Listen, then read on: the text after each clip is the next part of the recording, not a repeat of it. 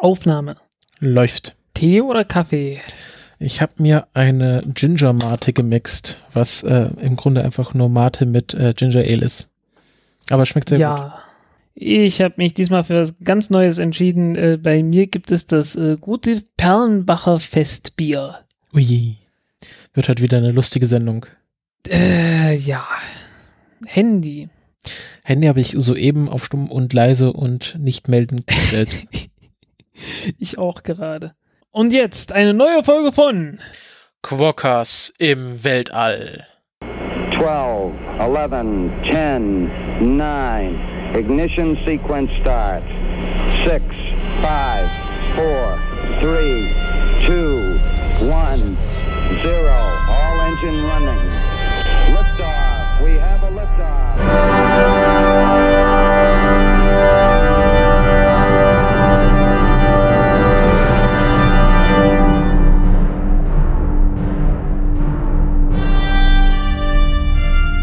Countdown Podcast Folge 58. Ich begrüße euch und ich begrüße auch meinen Mitpodcaster, den Frank. Hallo Frank. Hallo ihr da draußen und hallo Christopher. Ja, da sind wir wieder. Ähm, Hörer begrüßen, das machen wir sonst nie. Ich habe mal gedacht, Das sollten wir einführen. Ja, das wäre vielleicht ganz gut. Hä? Ja. Ähm, ja, irgendwie, ähm, es ist äh, irgendwie gefühlt schon lange her, aber dann doch nicht. Ich äh, komme immer ein bisschen durcheinander, wenn ich die Folgen, wenn da so lange zwischen Aufnahme und Veröffentlichung liegt und ich weiß es gar nicht, wie lange wir jetzt tatsächlich weg waren für die Hörerinnen. Von dem her, ähm, wir sind einfach, wir machen einfach weiter und tun so, als wäre nichts gewesen. Genau. Ähm, Es ist heute der 25. September und das äh, könnte dann die Getränkewahl erklären. Mhm, ja. Also, äh, wir werden das jetzt einfach mal ignorieren, die, diese, äh, äh, er, Erd, äh, wie nennt man die erdlichen Ereignisse? Weil es geht ja hier um Raumfahrt und das hat ja sehr wenig mit Erde zu tun. ähm, Naja. Ja, Du klingst, als würdest du was sagen wollen. ja. Ach naja, es, es, es hat mich halt doch sehr aufgeregt. Vor allem wieder mal die Reaktion. Ja, ja, das konnte man ja bei dir am Twitter beobachten. Überhaupt nicht. Minimal. Ganz minimal. nee, äh, ist halt, es ist halt einfach so gewesen, ähm, wenn man sich so die letzten Jahre anschaut, äh, die letzten Jahrzehnte in der Politik. Ähm, ich sag mal, es gab so diese Montagsdemonstrationen, ähm, die fingen ja, also ganz ursprünglich gab es ja Montagsdemonstrationen äh, 1989 wegen so Geringfügigkeiten, ne? ähm, als noch zum letzten Mal in diesem Jahr äh, der Tag der deutschen äh, Wiedervereinigung, nee, der Tag der deutschen Einheit am 17. Juni gefeiert wurde.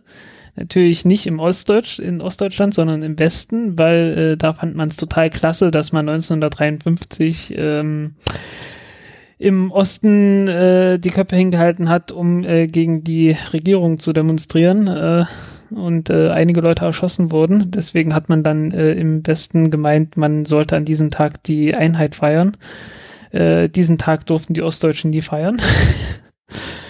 naja, gut. Äh, daraufhin hat man das ja bekanntlich aus äh, diversen Anlässen auf den 3. Oktober verschoben und danach die Einheit irgendwie durchgezogen, allerdings auf eine Art und Weise, die nicht sonderlich einheitlich und gütlich gelaufen ist. Zumindest äh, was äh, ziemlich viele Leute im Osten angeht, so was, was so Perspektive und Lebensentwürfe und ähnliches angeht. Und äh, wenn man sich die Einwohnerzahlen in diversen Städten anschaut, die nach wie vor im Sinken begriffen sind, konstant seit äh, 27 Jahren, äh, sollte man meinen, ähm, vielleicht gibt es da so ein, zwei Dinge hier im Osten, um die man sich als Bundesregierung mal so explizit kümmern sollte. Nur mal so als Anregung. Ähm, ich äh, habe mich heute schon mehr als genug aufgeregt. Lassen wir das. Ja, finde ich auch. Ähm, willst du denn vielleicht äh, die Leute vorlesen, die uns ein bisschen Geld in den Hut, in den äh, imaginierten Hut geworfen haben? In den imaginierten Hut warfen uns Geld Bibon, Carsten, Daniel, Niklas, Telegonom, Rominger, Raviro, 19 Grad, Torben, Martin, Steffen, Nietzscheboa, Sebi, Sebastian, Eike, Johannes, Ingo, Jochen, Ronald, Thomas, Hori, Manuel, Markus, M, Christine, Hans und Michael in der nicht alphabetischen Machete-Reihenfolge. Genau. Ähm, und ich habe jetzt noch was, eine kleine Anmerkung zu diesem Thema Spenden. Mir ist nämlich heute eine neue Seite untergekommen, nennt sich äh, Libera Pay, Libera Pay, Li Libera, Libera Pay, ich nenne es einfach mal Libera Pay ähm, ist eine französische Seite, beziehungsweise der Sitz dieser Seite ist in Frankreich. Und das ist ähm, im Grunde so, wie man sich das wünscht. Also es ist eine Non-Profit-Organisation, die neben kein Geld als quasi Übermittlungsgebühr, sondern ähm, finanzieren sich selbst ausschließlich aus Spenden. Und ähm, finde ich eigentlich eine ganz gute Sache. Und ähm, ich habe mir jetzt einfach mal da so ein, eine, ähm, ein Konto geklickt und ähm, äh, mich angemeldet. Ähm, und äh, ich fände das doch ganz spannend, wenn da ein paar Leute vielleicht auch rüberwechseln würden von Patreon. Das ist für euch äh, vor allem von Vorteil, da ihr dann ähm, uns äh, im Grunde einen gleichbleibenden Betrag spenden könnt, aber wir mehr davon haben. Also ihr unterstützt uns dadurch mehr, aber ihr müsst gar nicht mehr Geld geben ähm, und äh, unterstützt auch noch ein Projekt, was nicht auf kommerziellen Erfolg ausgerichtet ist, sondern auf die Verteilung von Spenden an verschiedene Projekte. Ähm, das ist ganz interessant, das kann man sich mal anschauen. Ähm, man macht das auch so, also man kann da, was auch der Vorteil ist, man kann da entweder mit Direktüberweisung arbeiten oder mit SEPA-Lastschriftverfahren, also braucht auch keinen PayPal-Zwischenschritt. Was auch für uns noch praktisch ist. Also wir verlieren ja auch sehr viel Geld dadurch, dass wir das erstens von US-Dollar und Euro umrechnen müssen, wo wir auch bei PayPal immer einen schlechten Kurs kriegen und dann äh, wird quasi nochmal diese Gebühr von Patreon weggenommen und das entfällt alles bei Libera Pay.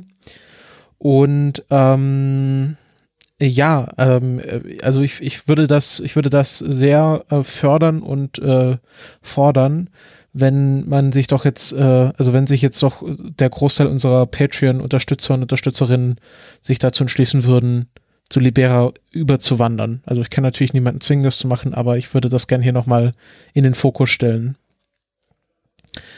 Ähm, ja, weil ich das eigentlich eine ganz gute Sache finde. Das ist so ein bisschen, wie man sich gewünscht hätte, dass Flatter wird, aber jetzt leider nicht geworden ist. Jo, apropos Projekte. Da hat sich ja jetzt eins angekündigt. Ja, ganz kurz, ich will das noch eben mit, mit hier, also, also ähm, das einzige Problem dabei ist, dass ähm, ich hier nicht sehen kann, wer uns spendet. Jetzt hat auch noch die Sache einen Haken, das ist ja ganz schön. Ja, also ähm, das ist, es war so ein bisschen mein Gedankengang heute, das ist noch alles sehr frisch, deswegen ist es ein bisschen unkoordiniert. Ähm, also alle Spenden sind komplett anonym zurzeit, also ich kann nicht sehen, wer uns was spendet oder wie viel was ja auf der einen Seite sehr schön ist, dass man das irgendwie sehr, äh, dass man das anonymisiert. Auf der anderen Seite entfallen dadurch so Features wie dieser Early Access Feed oder dass man sehen kann, wem man jetzt Sticker zu, zu senden hat. Und ähm, mein Gedankengang war, dass man das vielleicht auch ein bisschen alles solidarisieren könnte. Also ich kann gerne weiter so ein Early Access Feed anbieten, aber dann vielleicht frei zugänglich für alle Leute, weil ähm, ja, also ich habe auch immer so ein schlechtes Gewissen, wenn ich irgendwas exklusiv mache. Auch wenn es nur dieser Early Access Feed ist, ist natürlich immer so eine Sache. Es gibt viele Leute, die einfach nicht spenden können, auch wenn sie das wollten, aus verschiedensten Gründen. Und diesen Leuten verwehrt man das dann irgendwie so ein weiteres, einen weiteren Teil dieses Podcasts, also dieser Rohschnitt, den wir immer veröffentlichen. Und äh, ja, verwehrt man auch die Aufkleber, die doch immer ganz nett sind. Ähm, und eigentlich können sie ja meistens gar nicht dafür, dass sie nicht spenden können oder nicht spenden wollen, weil aus irgendwelchen äh, Drittgründen. Ähm, deswegen habe ich mir überlegt, ich mache das jetzt nicht sofort und ich, ist auch keine nicht beschlossene Sache. Ich werfe das jetzt einfach mal so zur Diskussion in die Hörerschaft, ähm, dass man das vielleicht so macht, dass, dass ich jetzt alles, was wir jetzt sozusagen gerade exklusiv anbieten, öffentlich zugänglich machen, äh, als Akt der Solidarität. Also ich finde es auch schön, wenn man sich als Podcast-Hörerschaft, Podcast-Macherschaft ähm, solidarisiert mit allen Leuten. Ähm, man verliert, also ihr verliert ja dadurch nichts. Es ist halt nur nicht dann nicht mehr exklusiv für die Leute, die Geld geben wollen und Geld geben können. Ähm, Wie wir das mit den Aufklebern machen, das überlege ich mir noch. Also äh, ich will natürlich weiter euch anbieten, dass ihr einmal im Jahr Aufkleber bekommt und solche schicken Sachen. Wir machen die ja nicht, damit wir die selber behalten. Ähm, aber das war so mein Gedankengang heute, dass wir vielleicht das alles so ein bisschen solidarisieren und so ein bisschen weg vom, vom Kommerz kommen, so ein bisschen auch antizyklisch arbeiten gegen den, gegen den Trend in der Podcast-Szene. Ähm, also ich stelle das jetzt einfach mal so ein bisschen auch zur Diskussion und äh, bin da auch gespannt auf euer Feedback. Würde mich, würde mir natürlich freuen, wenn ein paar Leute jetzt ähm, Libera Pay bei uns ausprobieren. Hm, vielleicht auch Leute, die noch nicht bei Patreon sind, weil sie äh, sich da keinen Account machen wollen, weil es in den USA ist oder weil sie äh, kein PayPal benutzen wollen. Also bei LiberaPay kann man das alles schön mit Direktüberweisung machen und ist auch alles anonymisiert und die Seite ist auch total legitim und rechtskonform und alles. Ähm, und äh, da, ja, vielleicht, vielleicht finden sich dann Leute, die das ausprobieren wollen. Also es ist erstmal so eine Testphase mit LiberaPay, äh, weil ich das eine ganz interessante Aktion finde. Ist auch alles in den Show Notes verlinkt und auf der Seite findet ihr sofort. So, das war mein Wort zum Sonntag. Jo. Okay. Einmal kurz. Äh, sieht jedenfalls irgendwie. Ähm. Create an account. Okay. Was natürlich auch toll ist bei LiberaPay, man kann sich dort Teams anlegen. Also zum Beispiel, ich kann, ich könnte jetzt ein Team mit mir und Frank anlegen und dann wird automatisch das aufgeteilt, sodass Frank auch einen Teil bekommt. Ähm, also man kann da auch so größere Teams anlegen, die dann automatisch einen Teil der Spenden ausgezahlt bekommen. Dann müsste ich das auch nicht selber machen, wenn mal so viel Geld zusammenkäme, dass, dass wir uns da irgendwie eine, eine Art Honorar zahlen könnten. Jo. Ja, müsste ich mir irgendwann mal längere Zeit angucken. Jetzt gerade nicht. Ja. Nicht innerhalb von einer Minute. Das habe ich erst heute entdeckt, aber fand ich so gut, dass ich da sofort das irgendwie pushen möchte, auch weil das eine gute Aktion ist und weil das irgendwie sehr schön aussieht. ist auch oh. alles Open Source und äh, auf GitHub kann man den Code einsehen, also sieht alles sehr legitim aus. Jo. Apropos äh, Projekte. Ja. Es deutet sich ja, es deuten sich ja so ein, zwei Dinge an, ne? Ähm, ein, zwei im Sinne von, äh, das eine ist äh, in Leipzig Ende des Jahres sind wir ja wieder auf dem Chaos Communication Congress und mhm. ich bedanke mich nochmal bei dir für das Ticket. für den Voucher. Das Ticket habe ich hier ja nicht bezahlt. Für den Voucher, ja, aber äh, also die, die, die, äh, die panikfreie Zugangsmöglichkeit zum Ticket. Ja, ja. Nennen wir es so. Und das ist schon fast das Ticket. Das Geld ist dann schon fast zweitrangig wenn man sich so das Chaos anguckt beim letzten Mal. Aber heißt ja nicht umsonst Chaos Communication Congress. Ähm, ja, nee, ähm, wir hatten ja, wir haben ja vor, irgendwie eine Raumfahrt-Assembly zu gründen, zusammen mit noch ein paar anderen Leuten. Und äh, dann wird man uns sicherlich dort anfinden, antreffen können, dort finden und antreffen können. Ja, ähm, willst du mal kurz erklären, was eine Assembly ist für die Leute, die nicht in das äh, Chaos Communication Jargon eingeweiht sind? Wenn ich das genau wüsste, würde ich es dir sagen. Wir haben es doch heute ähm, ausdiskutiert, was das ist. Soweit ich das, soweit ich das mitbekommen habe, ist das einfach bloß ein, ja, sind das ein paar Tische mit Stühlen äh, in einer bestimmten äh, Ecke in irgendeiner Halle, die sich dann Assembly Area nennt äh, wo halt dann Gleichgesinnte, die sich mit einem bestimmten Thema auseinandersetzen, halt äh, einfinden und äh, ja, dann halt äh, vorhanden sind, äh, eventuell an irgendwas arbeiten ähm, und ansprechbar sein können. So ja, ungefähr, genau. Ne? Also einfach ein Treffpunkt für Gleichgesinnte. Es gibt dann, keine Ahnung, die Linux Assembly und die ähm, ähm, ähm, Freies WLAN Assembly und die äh, 3D-Drucker-Assembly und jetzt soll es auch dieses Jahr eine Weltraum-Assembly geben, ähm, wo wir vertreten sind, aber wo auch Leute vertreten sind, die andere Projekte machen oder generell an Raumfahrt interessiert sind. Ähm, es gibt ja dieses Jahr leider, so wie ich das sehe, keinen eigenen Space-Vortragstrack, so wie letztes Jahr. Ähm, Ach so, das war, das war wirklich ein, ein Space-Vortrag-Track, äh, ein eigener. Ja, ja. Okay. Okay, äh, das, äh, ich war da komplett neu. Ich habe das äh, überhaupt ja, nicht ja. mitbekommen. Also ich habe schon mitgekriegt, dass äh, relativ ungewöhnlich viel für Raumfahrt äh, dabei war. Ähm, Ja, gut, okay. Dann können wir den, den Herrn Wörner leider nicht wieder erwarten. Ja, wer weiß, vielleicht, vielleicht kommt jemand anderes Interessantes vorbei. Jo. Muss ja nicht jedes Jahr das, der Chef sein. Ja, muss nicht jedes Jahr sein. Äh, dieses Jahr dann nicht, aber äh, wir haben ja gewisse Chancen nächstes Jahr. Mhm. Ähm, lass uns grad- 33 Lass uns doch gerade äh, das, das äh, Ja. nicht einfach vom Thema zu Thema zu springen, äh, sondern vielleicht das eine Thema erst abzuschließen, nämlich, hast du schon gesagt, wie sich die Leute dran beteiligen können? Oder habe ich das verpasst vorhin? Ähm, nö, habe ich nicht gesagt. Ähm, ich habe ehrlich gesagt keine Ahnung. Äh, abgesehen davon, dass man natürlich, wenn man schon mal auf dem Kongress ist, jederzeit dahin gehen kann und sich einfach hinsetzen kann. Was natürlich eine Möglichkeit ist. Äh, die zweite Möglichkeit ist, äh, es gibt da eine Chatgruppe, die irgendwie eingerichtet wurde. Ja, genau. Also es gibt ähm, organisiert vom Sebastian, glaube ich, heißt der. Warte, lass mich jetzt nicht lügen. Hier, der, Ja. genau, der Sebastian ähm, hat einen IRC-Chatraum beziehungsweise andere Chatraum. äh, Komm, das heißt IRC. Genau, IRC beziehungsweise XMPP beziehungsweise Matrix äh, Chatraum eingerichtet. Ähm, werden wir auch nochmal verlinken. Das ist auch nicht äh, schwer da reinzukommen. Das ist also gerade hier Riot, also so ein Slack, Open Source Slack Alternative ist ziemlich einfach zu benutzen im Webbrowser. Also wenn man sich im Vorfeld schon bei dieser Assembly einbringen möchte, organisatorisch vor allem auch, dann ähm, äh, kann man sich mal, da kann man schon mal vorbeischauen und äh, sich schon mal austauschen. Äh, ich und Frank, wir sind da auch schon, äh, beziehungsweise Frank und ich sind da auch schon in diesem Chatraum drin. Wäre einfach schön, wenn sich auch ein paar Leute finden, die ein bisschen orga-technisch das übernehmen würden. Ist ja wahrscheinlich auch nicht viel, aber einfach so ein bisschen nach dem Rechten schauen. Vielleicht planen wir auch ein paar coole Aktionen, ähm, irgendwie, dass Leute Technik mitbringen für ihre Weltraumprojekte oder einfach irgendwie interessante Ideen haben, was man an der Assembly noch machen kann, außer einfach rumsitzen, Bier trinken und sich über Weltraum austauschen. Jo. Genau. Und jetzt darfst Irgendwelche du. Plastik, irgendwelche Plastikflaschen mit Wasserstoff und Luft füllen. Genau, und, und anschließen. anzünden. Ich glaube, das dürfen wir nicht. Aber das können wir ja draußen machen. Das ist minimal. Minimal ein bisschen gefährlich. Ähm, aber jetzt darfst du, darfst du äh, über Bremen reden.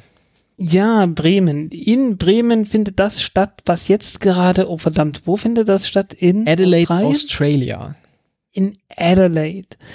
Äh, Adelaide, äh, das.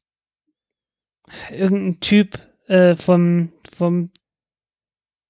Das war die, die, die Schwester vom König äh, von Frankreich äh, von äh, 1848, die ist da gerade gestorben, kurz vor der Revolution. Äh, die hieß auch Adelaide. Ah, das okay. habe ich heute wurde nicht- gehört im danach Revolutions benannt? Podcast. Sorry. Nee, wurde, weiß ich nicht, keine Ahnung. Äh, aber das Sekunde, hat, das jetzt gerade grad, nach. das hat mich gerade an Adelaide erinnert. Äh, warte kurz, History. Ähm, ja, der Revolutions Podcast von Mike Duncan, der äh, behandelt gerade die 1848er Revolution in ganz Europa und äh, da kommen dann so Dinge mit vor. War das, ähm, war das die, die Schwester vom französischen König, hieß die zufällig Philippe irgendwas. Adelheid von Sachsen-Meiningen? Oh, frag mich nicht. Also die, die, Namens, die Namenspatronin von Adelaide, Australia ist Adelaide, also auf Deutsch Adelheid äh, von äh, Sachsen-Meiningen. Kann schon gut sein, ne? Äh, genau, war ähm, Wann ist sie gestorben? 1849, also wird passen. Nee, die ist, die ist, äh, äh, die ist, wann ist denn die gestorben? Im Dezember, glaube ich, 47 oder so. Genau, Sachs- war eine deutsche eine Prinzessin. Ah, also diese Stadt wurde nach einer deutschen Prinzessin benannt und ab, ab 1830 Königin von Großbritannien und Irland sowie Königin von Hannover. Hm. Tja, keine Ahnung, aber irgendwie 49 passt nicht ganz. Da war ja schon alles vorbei und äh, So. Die gilt so ein bisschen als als äh, das stabilisierende Element für den König. Und also die der hat, die war halt äh, da sehr wichtig für die Politik, hat sich mit dem immer unterhalten und äh, war halt so Beraterin des Königs letzten Endes, ohne dass sie halt äh, irgendwie andere Interessen großartig gehabt hätte und danach war sie halt äh, weg und äh, er war dann angewiesen auf äh, andere Leute. Die dann äh, ihre eigenen, ihre eigene Agenda jeweils hatten. Ne? Also und ohne gute, unabhängige Berater ist halt so ein König meistens ziemlich aufgeschmissen. Äh, wobei ich habe immer noch keine Ahnung richtig, wie diese Revolution genau losgeht, weil das kommt dann in der nächsten Ausgabe nächste Woche.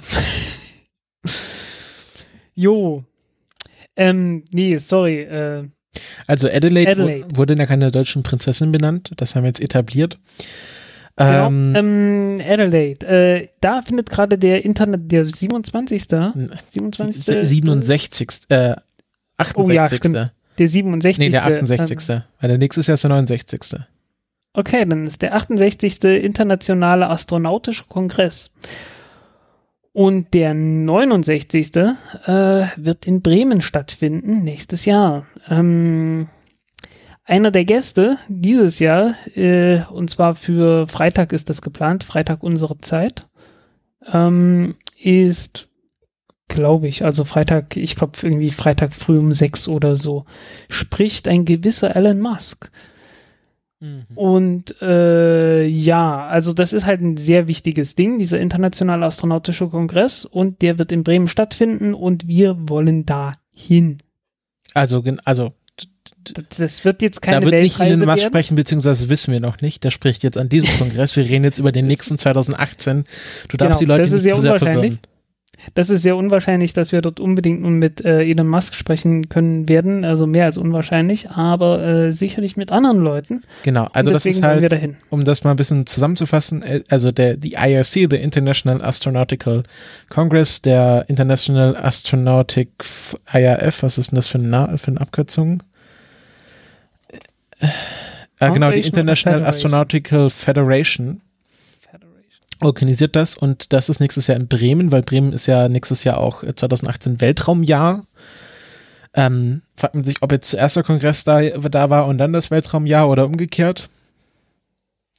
Ähm, auf jeden Fall ist ja Bremen auch bekannt für die ganzen, ganzen Weltraumunternehmen, die dort angesiedelt sind. Also es kommt jetzt nicht aus dem Blauen heraus, dass man das dort macht. Und ähm, wir wollen einfach die Gelegenheit nutzen, da, da es äh, in unserem Land ist, dass wir dorthin fahren. Wir werden auf jeden Fall uns bemühen um eine Presseakkreditierung. Und ähm, ja, das Problem ist, dass das äh, ein wenig Geld kostet. Ich habe das mal so grob überschlagen, dass äh, wir insgesamt, hm, ich will jetzt auch nichts Falsches sagen, also mindestens 800 Euro brauchen, um hauptsächlich Hotel zu bezahlen und dann noch äh, Zug hin und her und äh, ja, halt ein bisschen Verpflegung dort vor Ort. So ein Kongressessen ist ja auch immer so, so essenstechnisch und alles drum und dran nicht günstig. Jo. Jedenfalls die Größenordnung. Genau, So also sagen wir, also es wird auf jeden Fall irgendwie 800 Euro plus kosten und wir wollen das schon mal frühzeitig ankündigen, weil wir wahrscheinlich äh, irgendwie nächstes Jahr dann frühzeitig eine Art von Crowdfunding Spendensammelaktion machen werden, die dann außerhalb der aktuellen Spenden stehen, die wir einsammeln, weil die halt einfach noch nicht so hoch sind, dass wir da jetzt irgendwas ansparen könnten bis nächstes Jahr und schon gar keine 800 Euro. Und ähm, ja, also das ist auf jeden Fall schon mal fest in unserem Terminkalender eingetragen. Das wird richtig interessant. Da gibt's richtig scheiße viele Vorträge über alle möglichen Weltraumthemen. Ich habe mal dieses Jahr ins Programm geschaut und ich hätte am liebsten schon alle Vorträge angesehen. Was leider nicht möglich ist, weil es gibt keinen Livestream. Genau, letztes Jahr war es ja so, dass alle Plenary Sessions gestreamt wurden. Das äh, steht dieses Jahr zur Frage. Es ist auch fraglich, ob der Elon Musk-Vertrag überhaupt gestreamt wird. Ähm, das, äh, das entscheiden die irgendwie immer ein bisschen kurz vorher, ob sie das jetzt ins Internet streamen. Also es ist halt auch leider nicht wie beim Chaos Communication Congress, wo alles dann schön mit YouTube-Videos aufgezeichnet wird, sondern der Vortrag wird gehalten und vielleicht hat mal jemand ein Handy drauf gehalten oder auch nicht. Also was Tja. ein bisschen schade ist. Ja, äh, ich hatte irgendwo auf Twitter jemanden gesehen, der schon äh, gesagt hat, Leute, fragt mal die vom, vom, oh, wie heißt das gleich? Das VOG? Vom, Bock? Ja, das VOG äh, vom, vom Chaos Communication Congress, die das halt sonst immer wuppen dort, äh, weil die würden das garantiert auch hinkriegen. Ja, natürlich. Also ich, ich glaube, es ist auch keine Frage des Könnens, sondern eher eine Frage des Wollens. Ja, sieht ein bisschen danach aus. Äh, weil, also so, es ist jetzt äh, im Gegensatz zu dem, worum es dort geht, ist das absolut keine Raketentechnik. Ja. Ähm, ja, äh, also das ist jetzt so mal so die Ankündigung. Natürlich auch nicht nur dam- damit wir ein bisschen um Geld betteln, sondern auch damit ihr euch darauf freuen könnt, dass wir da vielleicht hinfahren und äh, von der, der Front der Raumfahrttechnik äh, berichten. Ähm, wenn wir vielleicht auch, äh, was natürlich ganz äh, äh, patent wäre, ist, wenn wir Hörerinnen oder Hörer in Bremen haben, die uns äh, für die Zeit, es geht hier zwischen dem 1. und 5. Oktober der Zeitraum, ähm, uns ein Sofa oder derart zur Verfügung stellen, weil dann sparen wir den Großteil des Geldes, das, das wir einsammeln wollen. Weil das Hotel ist tatsächlich der größte Kostenpunkt noch zur Zeit. Jo. Und es wird nicht günstiger, umso näher wir dran sind. Leider, Ja, also geografisch und zeitlich. genau. ähm, also, das noch alles in weiter Ferne, noch mehr als ein Jahr hin, aber ähm, wir freuen uns schon drauf und äh, hoffen, dass es einfach auch klappt, weil es natürlich auch für uns eine Gelegenheit ist, mit sehr vielen interessanten Leuten zu sprechen. Jo. Ähm, in Bremen gab es übrigens mal einen Space Park, der, äh, ja, Sowas wie Disney World oder was? genau, äh, ist jetzt verlinkt unter Waterfront Bremen. Also nicht mal so viel mit Space. Korrekt. Waterfront Bremen. Interessant. Nee, ich habe hier nur internationale Markenshops. Ah, das ist tatsächlich Waterfront Front Bremen. Genau, und dann Geschichte. Geschichte, Eröffnung des Space Park. Äh, ich sehe gar, keine, gar nichts von. Ich habe hier waterfrontbremen.de. Äh, nee, nee, Wikipedia. Ach so. Ah, hier. Geschichte, Eröffnung des Space Parks. 2004 war das. Jo, 2004 eröffnet, 2006 geschlossen. Hat nicht lang gehalten. Aber äh, ja, das, das war aber damals schon so irgendwie von Anfang an irgendwie etwas merkwürdig. Äh, wurde auch so begleitet wie, ja, wurde jetzt eröffnet, aber so richtig viel erwarten tut keiner was. Äh, ja, eine Investitionsruine. Ja, Es, es ließ sich kein Ankermieter gewinnen, sodass bis zur Eröffnung kein Einzelhandel vorhanden war. Einzelhandelsbereich stark überdimensioniert beim Space Park. Ja, das macht total viel Sinn, ne? Ja, äh, was sich gehalten hat, ist das Kino, das man dort gebaut hatte. Mhm. Und ein Hotel. Wer weiß. Vielleicht kommen wir dahin. Ähm, Ja, ja also ich habe äh, gesehen, dass das Messezentrum von Bremen ja ziemlich nah am Bahnhof in der Innenstadt ist. Das ist natürlich auch ganz praktisch. Hm. Ähm, nee, ich konnte mich halt bloß noch daran erinnern, dass da mal irgendwas war mit Space Park oder Mhm, sowas. mhm. Äh, ja, so viel zu den Hausmeistereien. Ähm, wir hatten ja ganz kurz über Australien geredet, über Adelaide und äh, den IRC dieses Jahr. Und da gab es zur Eröffnung eine große Ankündigung, äh, die dort nicht zufällig stattfand, weil es ging darum, dass Australien sich dazu entschlossen hat, eine eigene Raumfahrtagentur zu gründen. Ähm, ja, Wie Australien heißt die dann? äh, wahrscheinlich Kangaroos in Space? ASP, Australian Space Agency. Hm. Nee, es wäre dann ASA. ASA. ASA. Das wäre dann ASA. Ja, also ich glaube, der Name ist auch. Kangaroos in Space wäre natürlich auch nicht schlecht. Ja, oder Quackers in Space, um auf den Couch-Gag zurückzukommen. Genau. Weil wir wissen ja, die, die besten Tiere in Australien sind ja Quackers. Genau, es wurde verkündet. Space Lines. Quackers was? Quokka Space Lines. Lions. Nein, äh, Space Line oder so. Oder Space Liner. Nein, nee, haut nicht hin. Die Egal. Quacker One. Quokka One. Also äh, wurde verkündet Okay, von nee, der. Forschungsministerin ähm, Michaela Cash, die ähm, Auftrag der Turnbull-Regierung, also der Ministerpräsident von Australien heißt ja gerade Turnbull, ähm, ja, gesagt hat, dass sie jetzt äh, ein, ein, einen Arbeitskreis gegründet haben. Wenn man nicht mal weiter weiß, dann gründet man einen Arbeitskreis, ähm, der bis März 2018 eine Strategie ausgearbeitet haben wird, wie sie dann voranschreiten, um diese Agentur zu gründen. Also es ist nicht viel mehr als eine Ankündigung, dass sie eine gründen wollen. Jo. Genau, und ich habe dann ein bisschen über die Geschichte der australischen Raumfahrt recherchiert, äh, denn ähm, was zum Beispiel interessant ist, Australien ist das dritte Land, was es geschafft hat, von, von dem, vom eigenen La Land, also von der eigenen Staatsgrenzen aus, einen Satelliten ins All zu bringen. Nach, Äh, natürlich nicht selbst.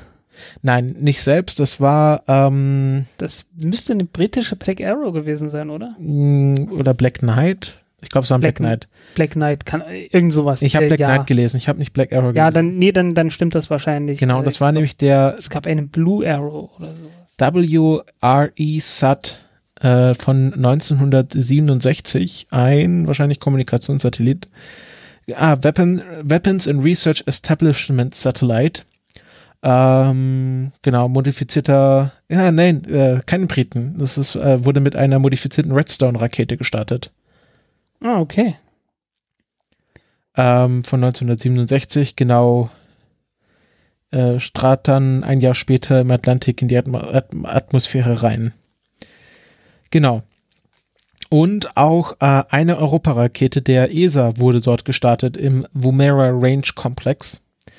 Und äh, in Woomera ist auch äh, die Hayabusa-Mission gelandet. Also die Probe, die äh, ein paar Staubkörnchen von einem Asteroiden zurückgebracht hat. Und ähm, was auch ganz interessant ist, 2002 wurde dort die Highshot-Rakete gestartet, was der erste erfolgreiche Flug eines äh, Supersonic Scramjet war oder einer Scramjet Engine. Das ist auch noch ganz interessant. Das ist ja so ein, eine Antriebstechnik, die äh, sehr futuristisch klingt und aussieht. Und äh, das haben sie dann vorne auf eine Rakete draufgetan und mal hochgeschossen und getestet. Ja. Ähm, Black Arrow hieß das Ding. Black So. Arrow, was meinst du jetzt mit? Black Arrow war die Rakete, die britische Rakete, äh, die einzige äh, britische Rakete, die jemals das Weltraum, den Weltraum erreicht hat, also den Orbit vor allen Dingen, weniger den Weltraum. Ähm, vier Starts insgesamt, äh, zwei erfolgreich, zwei nicht. Ähm, betrieben mit Kerosin und Wasserstoffperoxid. Ähm, ja, äh, sehr merkwürdiges Ding, wie halt britische, äh, britische Technik meistens so ist, ne? ähm, Ist ein bisschen Und- pummelig, finde ich. Also ich sehe gerade Fotos. Sie ist sehr pummelig, ja, sie ist ganz lustig. Äh, das stimmt. also gar nicht ähm, so, so, so schlank, wie man erwartet von so einer Rakete. Nee, überhaupt nicht. Äh, keine Ahnung, wie es dazu genau kam. Äh, wer weiß, vielleicht war es irgendwie geplant. Man als, kann äh, anscheinend eine im Science Museum in London noch begutachten. Ja. Ähm, wie gesagt, das war der einzige und bisher immer noch letzte Versuch äh, der Briten, äh, ernsthaft Raketen ins Weltall zu bringen, aber schon irgendwie vor dem vorletzten Start oder so wurde halt das Programm, dem Programm das Geld gestrichen und äh, dadurch blieb es dann insgesamt bei vier Starts. War nicht übermäßig äh, leistungsfähig, also äh, Nutzlast äh, 100 Kilo in der Größenordnung. Viel mehr nicht. Äh, Startmasse 18 Tonnen. Auch nicht viel. Ähm, ja, aber war die einzige Rakete, die jemals äh, mit äh, dieser Mischung aus Kerosin und äh, Wasserstoffperoxid geflogen ist. Mhm. Warum hat man das jetzt nicht weiter benutzt? War nicht, naja, es ist nicht übermäßig, äh, nicht übermäßig effizient. Was den Wahrscheinlich auch nicht übermäßig Impuls angeht. gesund. Ach naja, man sollte es nicht trinken. Ähm, es gibt ja diesen, diesen Chemikerwitz. Äh, I would like to have a glass of H2O. Mhm. Und der, Ne- der Nachbar sagt dann, I would like to have a glass of H2O too. Und äh, stirbt daraufhin. Ja, ja. Sehe grad, die hatten auch so eine Überbohrplattform, von der sie. Ah, nee, warte, nee, nee, nee. Nee, ne? Ach, ähm, nee, es ging darum, dass, dass, dass sie sie nicht von äh, Großbritannien hätten aus starten können, weil dann die Angst bestand, dass ähm, die erste Stufe auf eine Ölpla Ölbohrplattform in der Nordsee kracht. Ja, ich lese es auch gerade. Ähm, okay. Deswegen, also das war in East und Norfolk, äh, was halt äh, in, in Großbritannien ist. Das andere wäre Barbados gewesen. Äh, Barbados war äh, übrigens tatsächlich mal in, ein Standort für ein Weltraumforschungsprogramm, äh, nämlich HARP. Das äh, mit Dieses High Altitude, boah, wie, wie, wie ging das weiter? Harp, Harp, Harp. Ist das mit Chem die, Project die HARP Chemtrails mit der gemacht haben? Kanone. Das Ding mit der Kanone. Ich geb, es gibt nur. High Altitude Research Project. ah, okay. Von Gerald Bull, der damals äh, in Ach, mit einem Der- A das Hab. genau das Ah, richtige, das war der mit der Kanone. Ja, ich erinnere mich. Genau, genau. Die Hab-Kanone. Genau, und da gibt's dann in Wikipedia äh, auch noch ein Bild von der Hauptkanone von Barbados. Mhm. Es gab auch noch Sharp, äh, Super High Altitude Research Project. Das natürlich mit der Okay. Namensgebung nicht so wirklich kreativ. Nicht so richtig, nee, ne? Ja, ähm, was man halt äh, tut, wenn man äh, gerade einen, einen Weltkrieg hinter sich hat und gemerkt hat, dass Schiffsartillerie irgendwie nicht so der Bringer ist und äh, dann halt trotzdem immer noch ziemlich viele großkalibrige Kanonen äh, rumliegen hat, ne? Dann kann sowas passieren. Man schießt in den Weltraum. Ja, also mit Hilfe dieser Kanonen halt irgendwas. Ja, ja. Man feuert sie Richtung Weltraum ab. Ja, Genau. also das war das Thema. Australien gründet eine Raumfahrtagentur. 2018 wissen wir dann auch, äh, wie sie dann heißen wird, hoffentlich. Ähm, Jo, ähm, ja, woran mich das erinnert hat, äh, sind Peroxide. Wasserstoffperoxid. Also Peroxide sind, äh, so, sind so immer chemische Verbindungen, die ähm, etwas mehr Sauerstoff als gewöhnlich haben. Und äh, ja, Wasserstoffperoxid ist halt, wie gesagt, H2O2. Etwas mehr Sauerstoff als, als unbedingt notwendig, ist deswegen auch immer mh, nicht völlig stabil. Und ähm, ja, es gibt einen Chemiker, äh, der nennt sich Derek Löwe oder Derek Lowe. Äh, der muss irgendwas mit Iran zu tun haben. Ich weiß es nicht, ob er von dort herkommt oder irgendwie Verbindung dahin hat, aber der hat immer irgendwie was mit, mit Iran, hat er in seinem äh, Logo von Twitter oder so. Äh, ist jedenfalls ein wunderbarer Chemieblogger, ähm, der äh, normalerweise für die Pharmaindustrie halt äh, irgendwelche äh, Synthesen und so weiter entwickelt. Aber ähm, in seinem Blog schreibt er manchmal über Dinge, äh, mit denen er garantiert nicht arbeiten wird, weil sie ihm zu gefährlich sind. dazu, gehören, dazu gehören zum Beispiel Peroxidperoxide. ähm, also heißt, man nehme das ohnehin schon ziemlich instabile Zeugs namens Wasserstoffperoxid, äh, das äh, die Tendenz hat, wenn du dir es über die Hose gibst, dass es dann die Hose anzündet. ja, Ja, also man sollte etwas äh, vorsichtig sein. Ähm, und scheinbar gibt es davon auch noch eine Variante, wo noch ein Sauerstoff mehr drin ist. Und das hilft nicht, das Ganze noch stabiler zu machen. nicht unbedingt. Und Sauerstoff äh, heißt ja auch nicht, nicht von ungefähr Sauerstoff, weil es doch sehr ja, angreifend ist. Ja. Ähm, jedenfalls gehörte, also er hatte mal irgendwann einen äh, 1900, äh, nee, Blödsinn, 2014 hatte mal einen Artikel darüber geschrieben. 1914 hat er einen Blogartikel Nein, verfasst. 2014. 2000, Auf dem königlichen Chemieblog. so ungefähr. The, Ähm, the Royal Chemical äh, Weblog.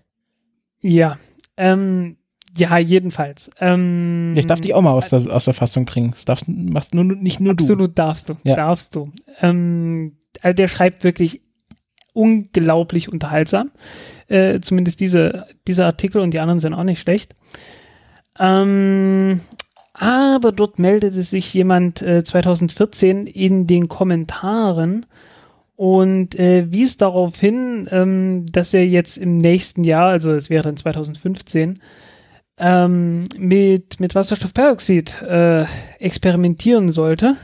Er meinte so, äh, it's going to be a fun year. Aha, es wird lustig. Und dann wies er noch darauf hin, was er sonst noch so an, in dem Jahr tun wird. Und das ist, dass er arbeiten wird und äh, wie er meinte, davor hat er richtig Angst. Ne? That really scares me. Und das ist eine äh, Mischung gewesen aus Ethin und äh, Lachgas. Und das hat mich sofort an irgendwas erinnert, nämlich eine Mischung aus Ethin und Lachgas war vorgesehen für das Projekt Alassa. Und Alassa war ein äh, DARPA-Projekt, also vom US-Militär zur Herstellung einer kleinen Rakete, die man mit, äh, die man mit einem F-15 äh, Jagdflugzeug, also so Jagdbomber oder was auch immer, also so halt, ja, Kampfflugzeug, F-15 Eagle, kennt man vielleicht, äh, ja, in die Luft bringen konnte und von dort aus starten und damit einen kleinen Satelliten ins Weltall bringen konnte. Und das sollte mit genau dieser Mischung ähm, ja betrieben werden. Hätte etwas, also äh, so auf dem Papier ist das nicht verkehrt. Auf dem Papier sieht das so aus wie, yay, richtig äh, relativ gut lagerbar, es ist ähm, ziemlich effizient, es ist sogar effizienter als ähm, Kerosin und Sauerstoff. Und äh, es ist eine Mischung aus nur einem Stoff, so heißt, man braucht nur einen Tank, man braucht nur eine Pumpe, man muss, nicht, man muss sich nicht drum kümmern, dass das ordentlich gemischt wird. Äh, klingt total super. Wenn dann allerdings ein äh, Chemiker sagt, äh, das, wovor ich richtig Angst habe, ist diese Mischung, dann weiß man schon, irgendwas ist da faul. Und äh, ja, was da faul ist, ist ganz einfach. Ähm, Lachgas an sich ist schon relativ instabil. Äh, da muss man schon ernsthafte Sicherheitsvorkehrungen treffen, wenn man damit arbeitet, mit flüssigem Lachgas. Äh, weil wenn dort in der Treibstoffleitung irgendwo ähm, ja, eine Verunreinigung ist mit organischem Material, sowas wie Öl oder so, äh, oder irgendein Lösungsmittel oder irgendwas, äh, dann kann es passieren, dass man eine kleine Schockwelle auslöst und diese Schockwelle würde sich dann entlang der Treibstoffleitung bis in den Tank ausbreiten und das ganze Lachgas äh, zersetzen in Stickstoff und Sauerstoff äh, unter Energiefreigabe und Volumenvergrößerung und äh, kurz und knapp, das Ganze fliegt dir um die Ohren und zwar sehr, sehr heftig und äh, wir hatten uns schon mal drüber unterhalten, äh, weil Virgin Galactic sowas mal gemacht hatte und dabei sind drei Techniker gestorben. Haben die so irgendwas mit Lachgas? Ja, ja, das war nur Lachgas. Mhm, also aber man mischt das ja, aber man mischt das ja jetzt hier mit Ethin, also Mhm. Acetylen. Und zwar mit äh, Also mit 12,5%. Nagellack-Entferner? Nee, ist Aceton. Nee, das ist Aceton. Aber es geht in die Richtung, oder? Ähm, nicht so ganz. Äh, das ist ähm, praktisch, äh, was ist Ethin? Ethin sind äh, zwei Kohlenstoffatome, äh, Atome, die mit einer Dreifachbindung verbunden sind und rechts und links noch ein Wasserstoffatom dran. Ja, Äh, das ist eine relativ äh, starke Bindung, die aber, äh, also eine relativ energiereiche Bindung, aber es ist keine übermäßig äh, stabile Sache. Ähm, soll heißen, auch dieses Zeug ist äh, explosionsgefährlich. Also ernsthaft explosionsgefährlich. Da gab es äh, schon viele, also das Ganze wird in der Chemie äh, benutzt für irgendwelche Synthesen und da gab es schon eine ganze Reihe von Unfällen. Ähm, und äh, wenn man diese beiden äh, Dinge dann zusammen mischt und in eine Flasche gibt, dann äh, wird das Ganze, äh, ich sag mal, interessant. Und es ist unwahrscheinlich, dass das sonderlich sicher ist und schon gar nicht, um da, um das Ganze äh, unter einen bemannten, äh, unter ein bemanntes äh, Flugzeug äh, zu schnallen und damit zu fliegen. Und äh, wenn man jetzt in die Geschichte des Alassa-Projekts guckt, und äh, ich erinnere noch mal kurz dran, das war der 10. Oktober 2014, als dieses Kommentar geschrieben wurde. Da war das noch nicht gecancelt.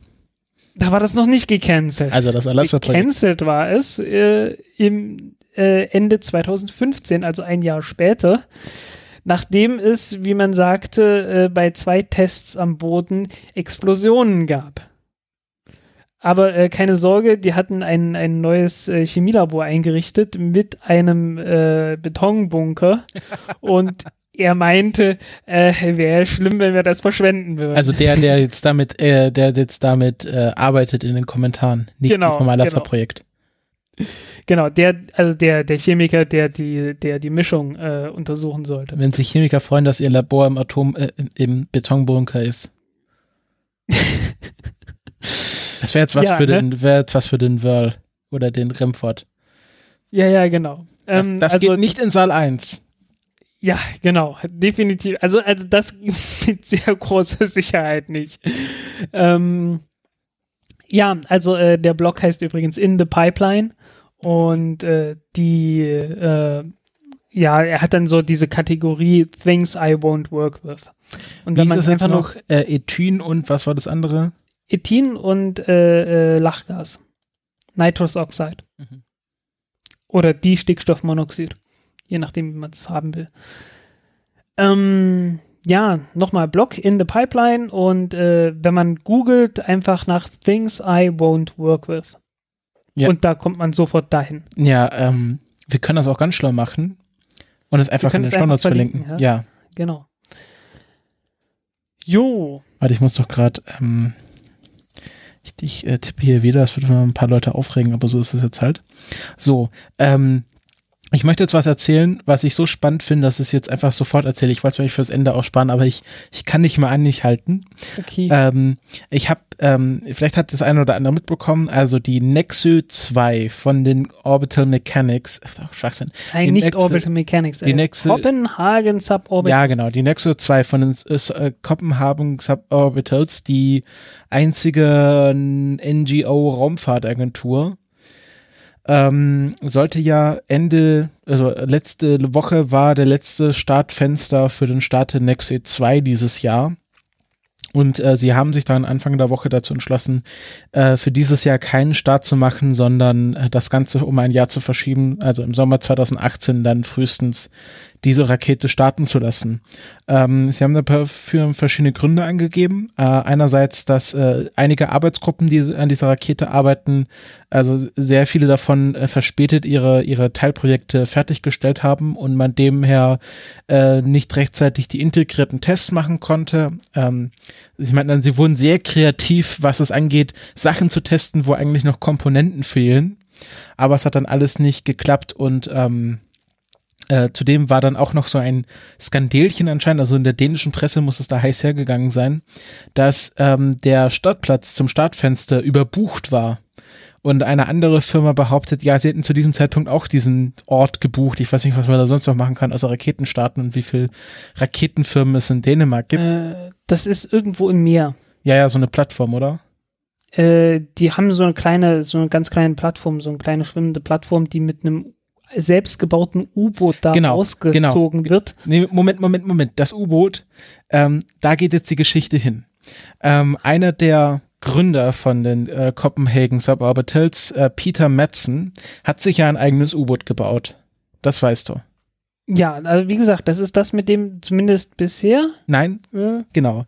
Weil der hat 2014 die Copenhagen Suborbitals verlassen und auch dieses U-Boot dann ist, hat er sich mit sich genommen. Die äh, Ah, haben jetzt irgendwie so ein anderes U-Boot, was sie da benutzen, aber da geht es nämlich die Geschichte hin. das, das klingt jetzt sehr obsessiv. Irgendwie, wieso muss das unbedingt ein U-Boot sein? Ja. Äh, naja, ähm, egal. weil mh, sie wurden auch ziemlich von der Presse bedrängt die letzten Wochen und konnten sich deshalb nicht auf ihre Arbeit konzentrieren, weil der Peter Metzen jetzt wegen Mordes angeklagt wurde an einer Journalistin auf seinem U-Boot. Und das ist eine ganz krasse Geschichte. Als ich das gelesen habe, habe ich gedacht, ist das jetzt hier so ein Wallander-Roman? Was ist denn jetzt los? Also es ist, jetzt, es ist so, dass Anfang August eine Journalistin, eine dänische Journalistin, Kim Wall hieß die, die wollte einen Bericht Irgendwas habe ich gehört. Genau, ja. die wollte einen Bericht äh, für Wired über diesen Peter Metzen schreiben, weil das halt so ein self-made Erfinder ist. Der hat sich halt das eigene U-Boot gebaut. Jetzt, jetzt kriege ich Angst. Der, Du ähm, kennst ja meinen neuen Auftraggeber. Für einen Artikel zumindest. du solltest U-Boote meiden. So viel kann ich dir sagen. Ähm, Okay, ich ist versuche dann, mein Bestes. ist dann halt zu, mit dem Peter Metzen auf sein U-Boot gegangen und dann wollten sie zu einer Aufstell Ausstellung, äh, irgend so, so, so eine Fair oder so, auf so einer Insel mit diesem U-Boot fahren und währenddessen wahrscheinlich irgendwie Interview führen und solche Sachen. Also was man halt als Journalist so macht, so als äh, eine Reportage schreiben.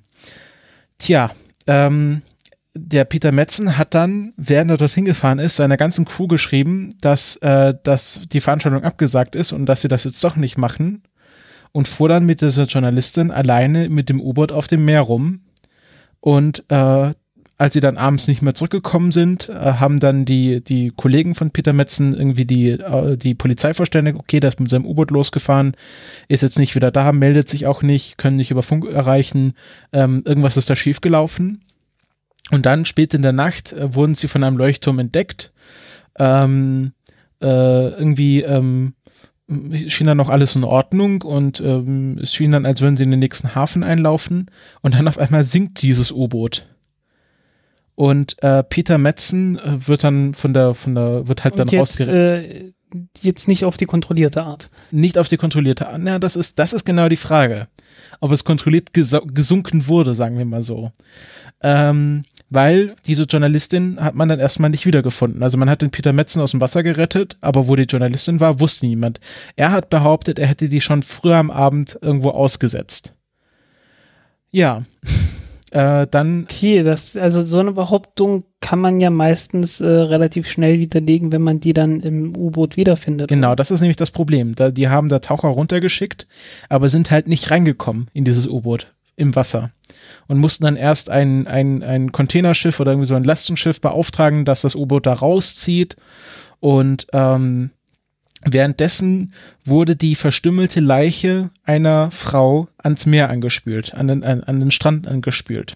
Und stellte sich heraus, das ist diese Kim Wall, die anscheinend äh, der Kopf abgeschlagen wurde und äh, postmortem mit mehreren Messerstichen versetzt wurde, so dass sie halt nicht im Wasser treibt, so dass sich keine Luftblasen im Körper bildet, sondern dass sie möglichst lange unter Wasser bleibt. Tja, also die Indizien sprechen eindeutig für einen furchtbaren Selbstmord. Genau. Und ähm, der Peter Metzen wurde dann natürlich verhaftet und äh, wurde dann äh, auf fahrlässige Tötung angeklagt und hat dann auch jetzt mittlerweile zugegeben, was passiert ist. Und das ist ziemlich tragisch eigentlich.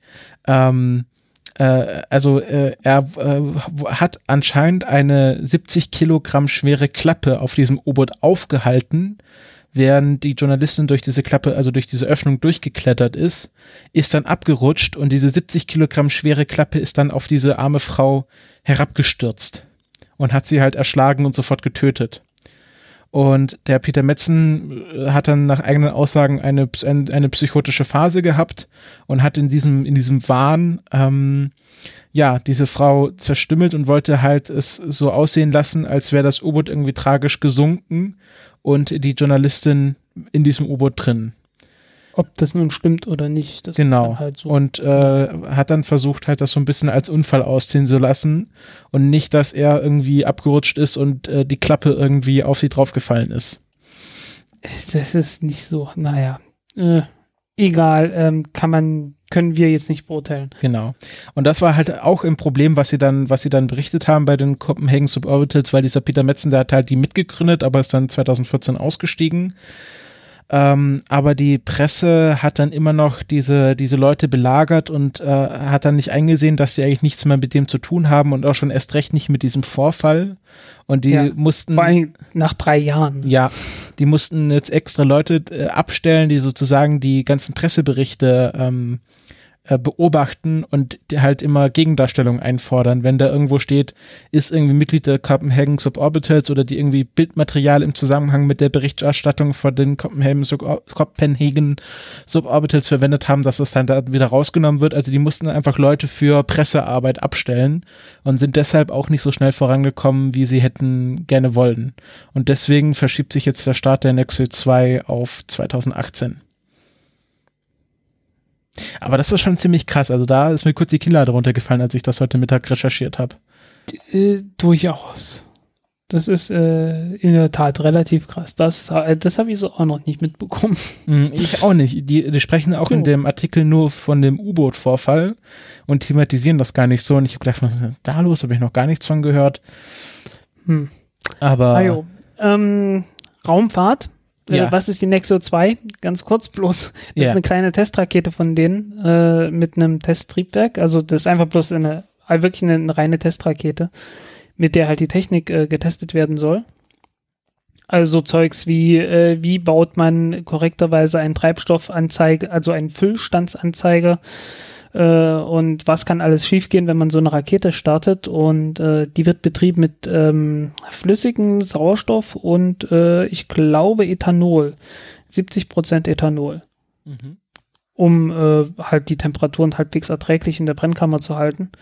Ähm, also praktisch die gleiche Mischung, die man damals schon hatte, äh, als Werner von Braun äh, seine Raketen gebaut hat, nur eben ohne Turbopumpe, äh, sondern äh, rein druckgesteuert also rein Druck gefördert. Mhm. Ja. Ja, die wollen ja dann ähm, auch das Ganze dann mit einer Person in, im Endeffekt starten. Äh, Pika, glaube ich. Irgendwann mal, ja. Raumschiff heißen und dann halt einen suborbitalen Weltraumflug damit veranstalten. Jo, Das ist das langfristige Ziel. Bin sehr gespannt, ob das irgendwann mal klappt. Äh, Ach, die sind ja eigentlich sehr aktiv eigentlich. Wobei die sind sehr rege, posten auch immer von allen ihren Sachen, die sie da bauen, immer schöne Bilder auf Twitter. Ja, und also der YouTube-Kanal von denen ist absolut empfehlenswert. Äh, ich habe da mehr über Raumfahrttechnik, äh, konkrete Raumfahrttechnik gelernt als in manchen anderen Dingen. Ähm, ja, sehr empfehlenswert. Ja. Äh, ja, aber ich weiß nicht, äh, wird man sehen. Es ist auf jeden Fall ein Projekt, das, äh, egal ob es erfolgreich ist oder nicht, auf jeden Fall ein Erfolg wird. Oder jetzt schon ist eigentlich ist einfach, ich finde es einfach cool. Punkt. Ja, das ist auch, äh, also es sind halt wirklich Non-Profit, die verdienen da kein Geld mit, machen das äh, größtenteils auch in ihrer Freizeit. Ähm, das ist schon irgendwie eine coole Sache. Das ist so ein bisschen ähm, Modellbau äh, gone too far. Ja, genau. Äh, na, zurzeit noch nicht. Zurzeit ist alles noch im Rahmen. Es ist äh, sehr exzessiv vom Modellbau her. Aber ähm, ja. ja. So, ähm, apropos etwas später. Äh, etwas später fliegt auch SLS. Wer hätte es gedacht? Mhm. Space Launch System, das ist die neue große Rakete der USA. Genau, äh, kaum wechselt die Regierung, äh, schon ist der Zeitplan, der, der zuvor noch äh, total gut eingehalten werde, werden können sollte, äh, über den Haufen geworfen worden und äh, wird jetzt äh, mindestens ein Jahr später fliegen. Ich glaube, anstatt zu end ich glaube 2019 ist vorgesehen oder so. Genau, 2019 und dann EM2 2020 und dann 2023 EM3, wo jetzt die ersten Pläne für stehen, dass das dann das Habitation Module für das Deep Space Gateway starten soll. Jo. Ähm, Mal sehen, ob das so alles hinkommt. Ja, also äh, Pläne. Tja. Und gerade bei SLS war es ja durchaus absehbar, dass das irgendwie. Hast du gelesen, warum sich das verzögert hat? Das ist ja auch irgendwie eine sehr interessante Geschichte.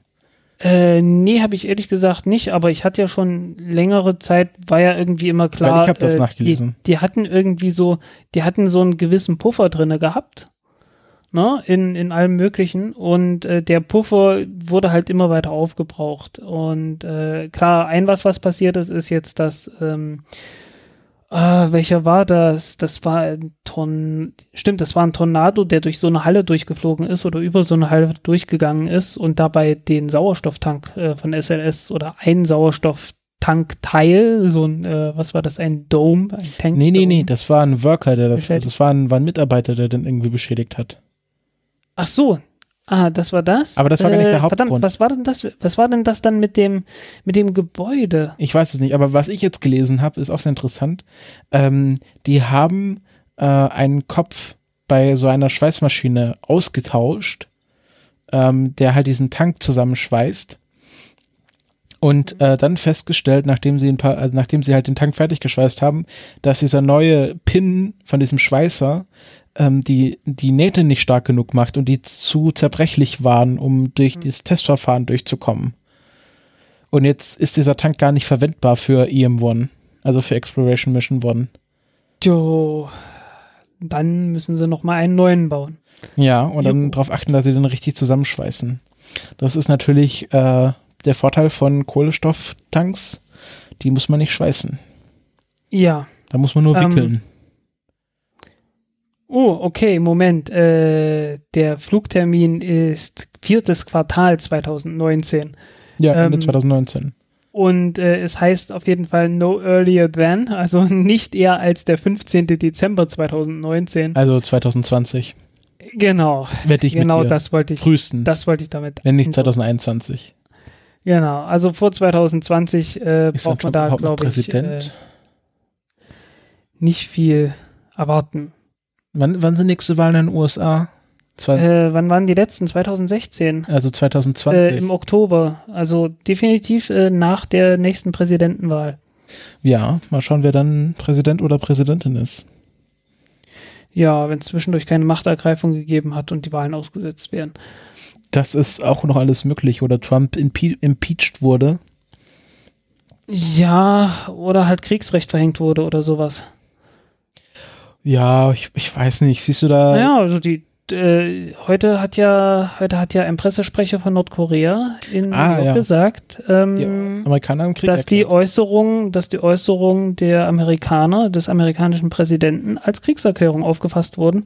Äh, und so, ähm, ja, wir wir- irgendwie so davon zu sprechen, ja, wir werden dieses Land vernichten, äh, das ist durchaus so zu interpretieren. Man muss dazu sagen, das haben die Amis gesagt, nicht die Nordkoreaner. Genau. Ähm,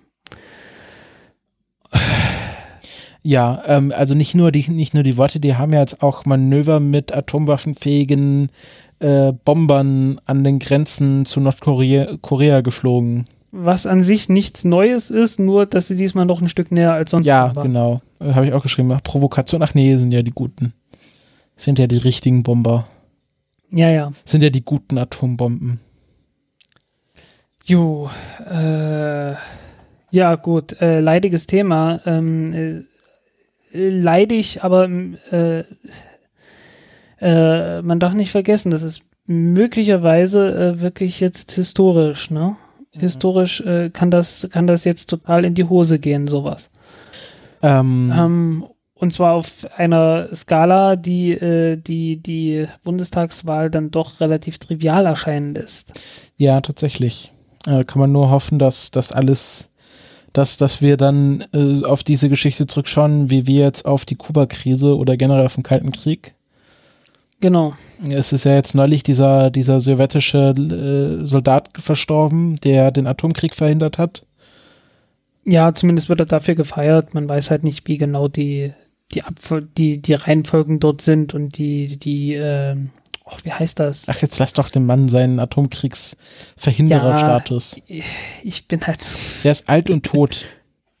er ist alt und tot, ja. Ähm, ich, es Ähm. gibt ja immer diesen, es gibt ja immer diesen äh, Streit zwischen äh, bei den Historikern mit dieser Great Man History und äh, Transcend Forces, ne?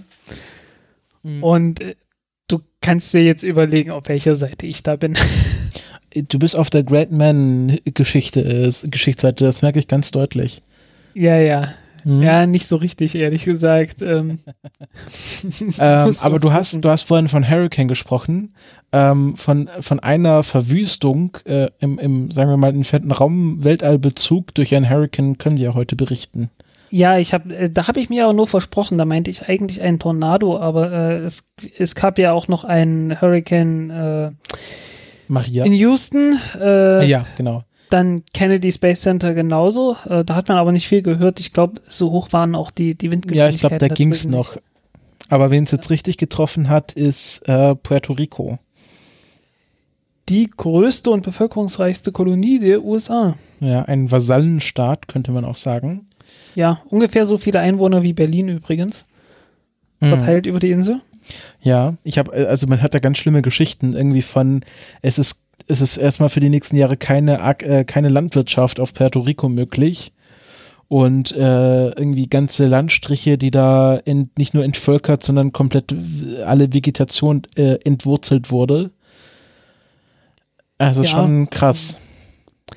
Tja, äh, die hätten halt äh, aus der Geschichte lernen sollen. Äh, ich glaube, 1928 oder um den Dreh rum ist das letzte Mal ein Hurricane der Stärke da durchgezogen. Und äh, ja, du hast halt dann die Wahl. Entweder du sagst, okay, sowas kann hier passieren, dann bereiten wir uns besser mal drauf vor. Ja, mit welchem Geld? Oder du machst das halt nicht. Naja, also mh, prinzipiell äh, hat Puerto Rico zwar relativ wenig Geld, aber immer noch ziemlich viel im Weltmaßstab. Ja, also wenn die, wenn die sich dazu entschlossen hätten, zu sagen, äh, wir müssen uns darauf vorbereiten, weil ansonsten sieht's scheiße aus, dann hätten die das gekonnt. Mhm. War genug Zeit.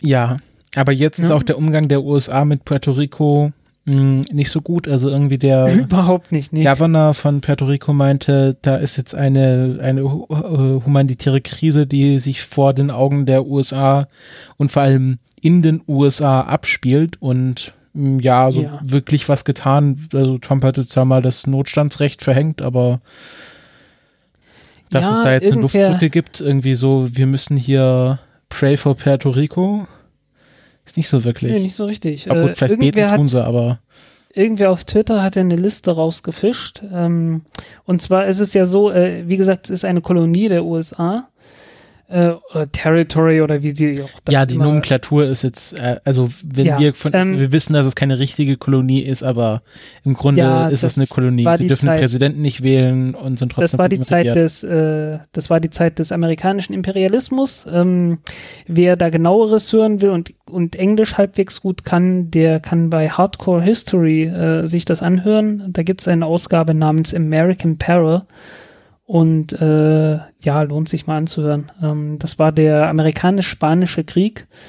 Da haben die unter anderem auch Kuba erobert äh, und ich glaube auch Puerto Rico zu der Zeit. Ich würde jetzt nicht meine Hand dafür ins Feuer legen. Äh, Wenn es sein muss, war das schon eher. Aber ich glaube, das müsste, das müsste in die Zeit gehören. Mhm. Ähm, ganz kurzer Einschub. Ich sehe gerade auf, auf Twitter wird gerade gemeldet, dass der Vortrag von Elon Musk ähm, live gestreamt wird. Aha, okay, ja, das, The Elon will be televised. die Revolution nicht. Na super. Ähm, wie bin ich drauf gekommen? Ähm, der Punkt ist, ja, die Einwohner dürfen den Präsidenten nicht wählen, aber es gibt dort Mitglieder der Republikanischen Partei der USA. Und die wiederum äh, dürfen äh, bei den Preliminaries, also die bei der Wahl, bei der Kandidatenkür der Republikanischen Partei, äh, Die, heißen nicht, äh, die heißen Primaries, nicht Preliminaries. Ach so, Es, äh, es ja. sind ja nicht die vorläufigen Ja, Präsidentenwahlen. äh, ja, du hast recht, du hast recht. Äh, sorry. Ähm, Das ist ja cool. Wir, wir wählen jetzt Preliminary den Präsidenten und dann schauen wir mal, wie es so läuft. Naja, die Kandidatenwahl halt. Ähm, und äh, ich weiß nicht, die haben dann halt irgendwie 87 Prozent oder so haben halt für äh, den anderen gestimmt und 12 Prozent für Trump. Also von Puerto Rico oder wie? Genau, genau, also ja, von den Republikanern dort. Und Ähm. äh, zumindest wurde da so unterschwellig angedeutet, das wäre jetzt irgendwie so die, die, die Strafmaßnahme. Äh, ob das nun so ist, ist eine zweite Frage. Aber warum reden wir jetzt in diesem Podcast darüber? Natürlich, äh, wir sind äh, bekannt für unsere Abschweifung, aber es gibt auch ein Weltraumthema in dem Bereich. Ja, das ist Arecibo.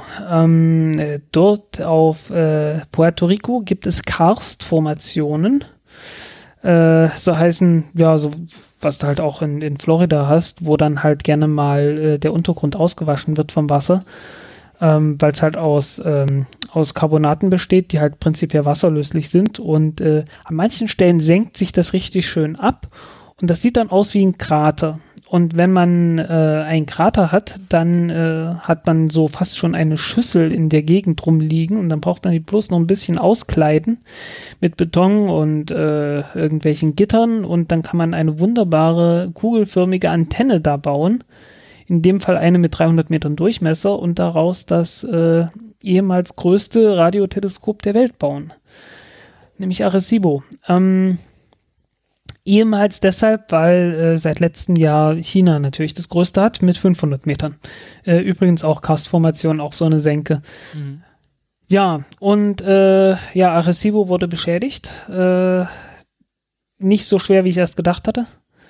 Ähm, aber die Reparatur wird trotzdem einiges kosten und äh, bisher war ja noch nicht mal die Finanzierung des normalen Betriebes immer gesichert. Also da gab es ja, gibt ja wirklich jedes Jahr äh, gibt es ja Spendenaufrufe und sonst was, um Arecibo irgendwie weiter zu betreiben, äh, weil die Gelder irgendwie ständig nicht ausreichen und jetzt äh, darf man gespannt sein, ob es da nochmal was gibt.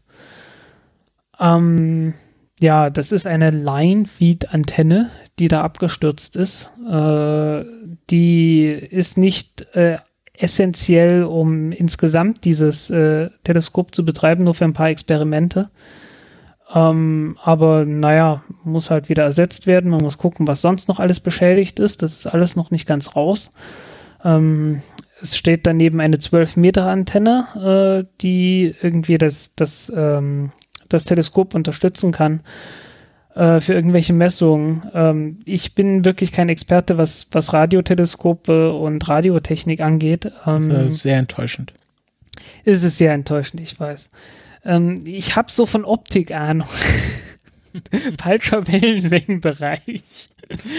ähm, Ja, äh, also so heißen, es gibt dort einige Schäden. Das Ganze wird auf jeden Fall ein paar Millionen kosten, das Ganze zu reparieren. Und die große Frage ist halt, äh, wird die jemand zu, zur Verfügung stellen? Das größte Problem zurzeit sind weniger die Schäden, als vielmehr die Tatsache, äh, dass ringsrum um das Teleskop halt alles Mögliche beschädigt ist. Also Zugangsstraßen und das Infrastruktur äh, für die Leute, die dort arbeiten. Sowas wie das nächste Krankenhaus in der Gegend, das halt komplett zerstört wurde durch den Sturm. Ich glaube, das andere Krankenhaus, was es dort gibt, das droht gerade von der Klippe zu rutschen. Ja, irgend sowas. Also äh, es, es ist dort einiges äh, kaputt halt gegangen. Und ähm, ja, man, man muss jetzt schauen, wie das erstmal weitergeht. Äh, es gibt auch keinen Strom derzeit. Äh, das äh, Stromnetz dort ist halt klassisch amerikanisch, so heißen nicht für Stürme geeignet, auch wenn sie ständig auftauchen. Äh, ja, viele Ober, also viele freiliegende Leitungen und so weiter, mhm. ähm, die halt sehr schnell kaputt gehen. Ähm, ja, obwohl man halt weiß, dass man dort mit Tropenstürmen echt zu rechnen hat. Also, ne, man ist in den Tropen, man sollte mit Tropenstürmen rechnen. Großer Tipp von mir. Ähm, ja, äh, ja, tut mir leid. Also ich bin da ein bisschen sarkastisch immer bei, gerade bei den Amerikanern äh, und ihrer Vorbereitung auf, auf äh, Hurricanes. Ähm, es ist wirklich so, bei, wenn man wenn es irgendwie einen Hurricane gibt und man guckt so in die Berichterstattung von der jeweiligen Stelle, wo der wohl an Land gehen wird, vom letzten Jahr, dann wird sich garantiert irgendeine Story finden, äh, in der steht, äh, was ist, wenn dieses Jahr der große Hurricane kommt, vor dem wir schon die ganze Zeit Angst haben. Wir sind leider nicht vorbereitet. Egal ob Houston, egal ob Miami oder sonst irgendwas, äh, Tampa Bay war es diesmal, äh, ist immer wieder das Gleiche. Mhm. New Orleans war auch schon, äh, New York sowieso. Also der letzte richtig große und starke Hurricane in New York war 1938. Der New England Express, äh, Stärke 3. Ähm, man erinnert sich vielleicht noch an den, äh, an die, an diesen äh, Killersturm Sandy, der äh, bei Stufe 0 angekommen ist, Kategorie 0. Also es gab eine Boje knapp vor der Küste, die ganz kurz mal noch so auf 120 km/h gekommen ist oder 122 km/h Messung, was dann Kategorie 1 war. Aber an Land war halt alles schon nicht mehr, nicht mehr Hurricane-Stärke. Jetzt stellt man sich vor, da kommt noch mal einer mit, noch mal ein Hurricane mit Stärke 3 rein wie willst du den dann nennen? Ich meine, Killersturm und Monstersturm sind schon vergeben. Äh, was ist dann der nächste, der nächste Superlativ? Ne? Das geht einem dann doch recht schnell aus. Mhm. Ja. Ja. Ähm, Arecibo. Ähm, wie gesagt, 300 Meter große Antenne. Äh, das täuscht ein kleines bisschen, weil eigentlich diese 300 Meter werden, soweit ich weiß, nicht komplett ausgenutzt. Ähm, man hat halt nur eine Antenne, also eine Schüssel, die halt da liegt. Das heißt, man kann diese Schüssel, anders als zum Beispiel in Effelsberg in der, in der Eifel, nicht schwenken und äh, hat dann halt praktisch äh, den Empfänger so gebaut, dass man den Empfänger bewegen kann und äh, dadurch halt bestimmen kann, wie man äh, die, den, den Empfang sozusagen ausrichtet. Äh, was wurde damit gemacht? Also es wurde halt schon alles möglich mit Arecibo gemacht, äh, von natürlich klassischer Radi Radioastronomie. Bis hin zu ähm, Filmkulisse. Bis hin zu Filmkulisse für James Bond-Filme, natürlich. Und natürlich nicht zu vergessen Contact. Contact, ja, Contact auch. Ähm, netter Film, komisches Ende. Ja, aber. Realistisches Ende eigentlich. Aber also, also schon ein Ende, das einem ein bisschen zum Nachdenken anregt. Ich fand Contact nicht schlecht, das ist durchaus ist nicht schlecht, nee, überhaupt nicht. Überhaupt nicht. Äh, das, ja. Ähm, Moment, äh, zurück. Was, wofür natürlich Arecibo sehr bekannt geworden ist, ist einmal SETI, äh, die Suche nach außerirdischem Leben. Da wurde halt, ja, alles Mögliche, was damit halt äh, aufgezeichnet wurde, dann analysiert, ob man nicht irgendwelche Signale findet. Äh, man hat noch keine gefunden zumindest keine, äh, die, die irgendwie eindeutig auf außerirdisches Leben oder sowas hindeuten würden. Es ist eigentlich, ähm, es heißt ja nicht, das ist Suche nicht die primäre. Das nee, aber es, es heißt ja nicht Suche für außerirdisches Leben, sondern Suche für außerirdische Intelligenz. Stimmt. Weil ja. außerirdisches Leben kann man ja nicht unbedingt mit Intelligenz gleichsetzen. Das stimmt. Es ist, heißt ja Grüner nicht Seattle, sondern Ceti. Grüner Schleim, äh, grünen Schleim gibt es reichlich, aber schöne Frauen sind selten. Was ist denn das jetzt hier? Harald Lesch. Äh, nee, das hat er nicht wirklich gesagt, oder? Äh, doch, ich glaube schon. Ah, nee. Ja, gut, das ist die Frage, was man dann als schöne Frauen klassifiziert. Nach welcher, nach Genau. welchem Ideal. Genau. Äh, also es kann auch sein, dass er nicht schön gesagt hat, aber irgend sowas war es. Es war definitiv grüner Schleim mit Frauen. Äh, ja. Ähm, ähm, ähm. Ja, wofür es natürlich sehr ber berühmt geworden ist, sind die Radaraufnahmen. Äh, äh, was ja eigentlich der totale Wahnsinn ist. Ne? Also du machst halt Radaraufnahmen von Zeug, das äh, weit weg ist. Im Sinne von richtig, richtig böse weit weg. Äh, Arecibo hat ähm, Berge vermessen. Nicht etwa auf der Erde, auch nicht auf dem Mond, sondern auf der Venus und äh, ich glaube auch äh, auf diversen äh, Jupitermonden oder sowas. Eine sehr große Radarantenne halt. Ja, Kann man sehr Und- viel anpingen mit. sind einige der stärksten Signale, die jemals von der Erde gesendet wurden. Äh, ja. Es ist eigentlich Also so, dass dann, dass, dass man damit dann, dass dann Vögel gebraten werden, die dann gerade durchfliegen. Äh, pff, ich glaube nicht, ganz so schlimm das dürfte es, ich weiß es nicht. Ich, ich weiß nicht, äh, wie hoch die Leistungen genau sind. Äh, und vor allen Dingen, wie, wie die äh, Leistung pro Fläche ist. Äh, keine Ahnung. Weiß ich wirklich nicht. Ähm, Ja, wird wahrscheinlich nicht so, nicht so äh, stark sein wie Project, wie dieses Nee. Segel, was sie dann mit Lasern antreiben wollen. na, das sowieso nicht. Nein, es werden keine, es werden keine 100 Gigawatt pro Quadratmeter sein. Definitiv nicht. Ähm, ja, äh, ist halt wirklich äh, ziemlich, äh, ziemlicher Wahnsinn, dass man das machen kann. Ähm, das sind dann auch Signalstärken, die ganz locker ein paar Lichtjahre später noch gemessen werden können. Mhm. Also äh, wirklich im Sinne von richtig locker. Äh, also, dass mal, dann, ja. das dann tatsächlich von anderem intelligenten Leben aufgefangen werden könnte. Äh, ja, die das dann auffangen und merken, aha, da war irgendwie ein Impuls, der vielleicht für Radar geeignet sein könnte, aber wir haben nur einen gekriegt, der hat sich nie wiederholt und möb. ja, das ist das Problem. Na, jetzt wird da eh, jetzt im Moment wird da eh nichts ausgesandt, weil ja kein Strom da ist. Genau. Ähm, Alle Alien-Anrufe gehen, wurde- gehen gerade auf, direkt auf den Anrufbeantworter. Ja, ähm, es gab allerdings schon ein paar Versuche, äh, mit Arecibo äh, diverse Nachrichten äh, zu verschicken. Äh, und ich habe leider nicht dran gedacht, dass ich mich darauf hätte mal vorbereiten können. Es gab dann, es gab da irgendwie komische Geschichten, äh, dass dann irgendwelche Präsidenten ansprachen, irgendwie, dass man, dass man dann irgendwelche äh, Nachrichten äh, von berühmten Persönlichkeiten haben wollte und sich dann irgendwie äh, ein Senator nach dem nächsten vorgedrängelt hat, um da irgendwie seine politische Botschaft da reinzubringen. Und das hat man dann, glaube ich, auch tatsächlich gesendet und dann hat man irgendwie später gleich noch eine Sendung hinterher geschickt, um irgendwie zu zeigen, dass man doch nicht ganz so blöd ist oder irgend sowas. Hat sich entschuldigt für die Politiker oder wie? so ungefähr, nee, nicht ganz, aber halt irgendwie eine intelligentere Botschaft halt.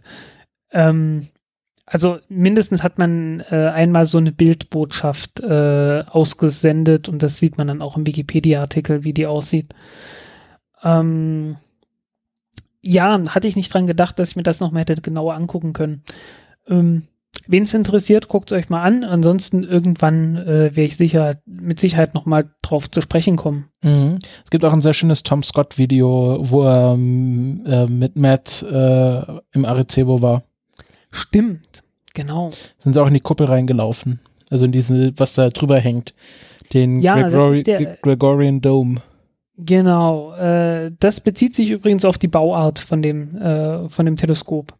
Also du hast halt äh, einen sphärischen Hauptspiegel und äh, dann noch einen Empfängerspiegel oben. Ähm, und das ist halt so ein Gregorian Teleskop. Äh, funktioniert im Radiobereich genauso wie im optischen Bereich. ähm, und ja, damit kann man dann halt, äh, obwohl man halt einen kugelförmigen ähm, Hauptspiegel hat, relativ gute Signale empfangen. Also meinst Halbkugel, nicht kugelförmigen. Ja, also es gibt halt so, also ein Kugelausschnitt ist das. Ja. Also ein Ausschnitt von einer Kugeloberfläche. Nicht eiförmig, sagen wir so. Äh, ja, es, also normalerweise hat man weniger einen eiförmigen. Äh, es gibt im, im Wesentlichen gibt es bei Spiegelteleskopen so zwei Kategorien. Die einen haben halt parabolische äh, Hauptspiegel und die anderen haben sphärische. Also kugelförmige.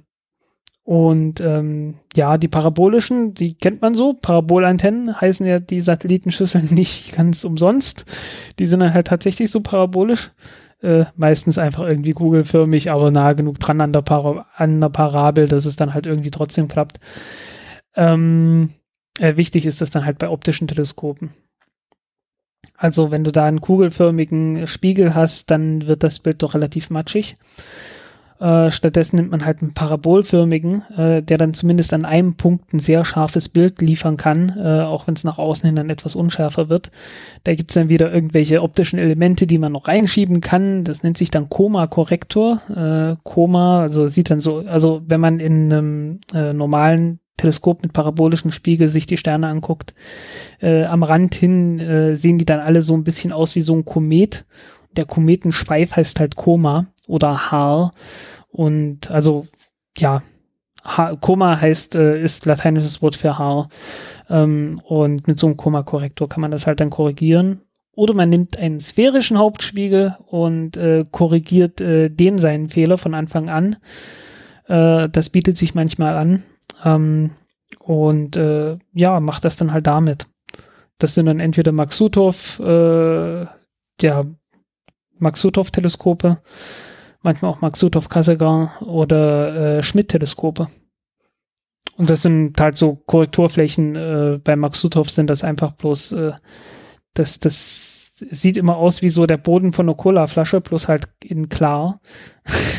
Eine sehr dicke, sehr dicke äh, Meniskuslinse, einfach aus Glas, zwei Kugelflächen hintereinander und äh, ja.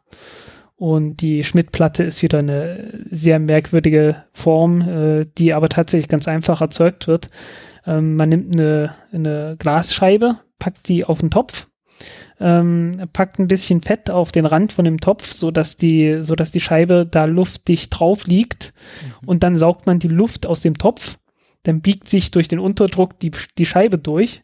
Und dann äh, schleift man die oben glatt halt die obere Seite von der Scheibe äh, wird dann halt einfach glatt, glatt geschliffen und äh, dann wird die Luft am Ende wieder reingelassen und dann ploppt die zurück und dann hat die genau die richtige Form, die man braucht, um äh, diese äh, um die Fehler von der von dem sphärischen Hauptspiegel äh, zu korrigieren. Klingt, als hättest du das schon mal gemacht. Äh, nein, aber ich habe ein Buch von Bernhard Schmidt über, über Schmidt-Teleskope von dem Erfinder Bernhard Schmidt äh, gelesen. Okay. Was was auch so eine Type war, äh, irgendwie, ich glaube im ersten, ich weiß nicht, ob das im Ersten Weltkrieg war oder ob der vorher, der hat irgendwie eine Hand verloren gehabt. Ähm, ich glaube, irgendwie mit äh, Feuerwerkskörpern rumgespielt oder irgend sowas. äh, so heißen, der hat nicht nur äh, irgendwie eines, eine der beliebteren Teleskopformen äh, entwickelt, sondern der hat das alles mit einer Hand gemacht. ja, vielleicht hat er einen Assistenten gehabt. Äh, weiß ich nicht, aber ich, ich glaube mich zu erinnern, äh, dass der das wirklich äh, irgendwie, irgendwie hat der, hat der sehr viel davon wirklich selbst und einhändig gemacht. Also, äh, ja, Wahnsinn. Ja ich fand halt diese Technik einfach geil, ne? Also du, du überlegst dir, Mensch, verdammt nochmal, ich brauche hier irgendwie eine optische Fläche, äh, die irgendwie das und das und das machen kann und äh, dann macht er das, indem er halt äh, das Ding auf eine auf einen Topf äh, legt und die Luft raussaugt und das dann oben halt glatt macht und das zurückploppen lässt. Mhm. Finde ich, finde ich einfach genial. Ähm, äh, funktioniert äh, natürlich mit Radioteleskopen jetzt nur so mäßig. Da kann man vor allen Dingen kein Glas nehmen. Da muss man dann irgendwie Wachs oder Paraffin oder sowas nehmen. ja, du kannst doch einfach Paraffin nehmen. Einen sehr, sehr großen Paraffinblock dann. Äh, der hat einen gewissen Brechungsindex von äh, Mikrowellen. Oh. Das das ist so Zeugs, das man macht, wenn man Physik studiert und da äh, irgendwie Praktika hat. Da haben wir mit Mikrowellen rumgespielt und äh, Paraffinblöcke gehabt, um da und irgendwie Prismen gebaut und dann Totalreflexion gemacht und äh, müsste man den, den Lars äh, vom ähm, äh, auf Distanz Podcast fragen, ob er das schon mal gemacht hat. Was? Ja, sich so so ein Spiegel geschliffen. Ähm, also ich habe sowas mal gemacht in dem Sinne, dass ich einen sphärischen Spiegel von einem Teleskop ausgebaut habe und den äh, versucht habe, halbwegs parabolisch zu schleifen. Äh, das sind minimale Unterschiede, das macht man dann gar nicht mehr so sehr mit Schleifen, das poliert man einfach. Äh, da gibt es dann so, so Testinstrumente. Oh, das ist so lange her, ich erinnere mich gar nicht mehr so richtig dran. Wie heißt diese Schneide? Äh, es, es gibt da so einen Test mit einer Messerschneide, äh, dessen Name mir gerade nicht einfällt. Ähm, sehr, sehr einfaches Ding. Also du brauchst halt wirklich bloß äh, irgendwie sowas wie eine Rasierklinge oder so. Und eine LED und äh, irgendeine Haltevorrichtung, mit der du halt äh, den genauen Abstand zwischen ähm, der Schneide und dem Spiegel ähm, ja feststellen kannst. Oder zumindest die, die Ende, den, den Abstand äh, relativ genau ändern kannst. Mhm. Das machst du äh, in der Amateurvariante einfach, indem du dir im Baumarkt eine M8-Schraube kaufst und eine passende Mutter dazu und wenn du dann an der Schraube drehst und die Mutter äh, einfach fest hast, ähm, dann kannst du äh, ziemlich genau den Abstand ändern, weil ähm, ja, eine volle Umdrehung an dieser M8-Schraube macht genau ein Millimeter Abstand. Und wenn du dann halt äh, die Schraube um ein Achtel drehst, äh, dann weißt du, dass du den Abstand um 125 Mikrometer geändert hast. Und auf die Art und Weise kannst du dann halt ausrechnen, äh, was für eine Form du gerade hast. Äh, das ist wirklich, äh, es ist extrem genau. Also dafür, dass das, dafür, dass das äh, so ein primitiver Aufbau ist, äh, kann man damit sehr genau messen. Äh, Im Sinne von, im Sinne von auf ein Achtel einer Wellenlänge des Lichts, das man benutzt. Wie sind wir eigentlich jetzt zu diesem Thema gekommen? Äh, über die, über den über das Arecibo-Teleskop ah, ja. äh, und dessen Bauform. Ah ja. Ähm, wollen wir vielleicht, wir haben noch ein bisschen, bisschen andere Themen vorbereitet.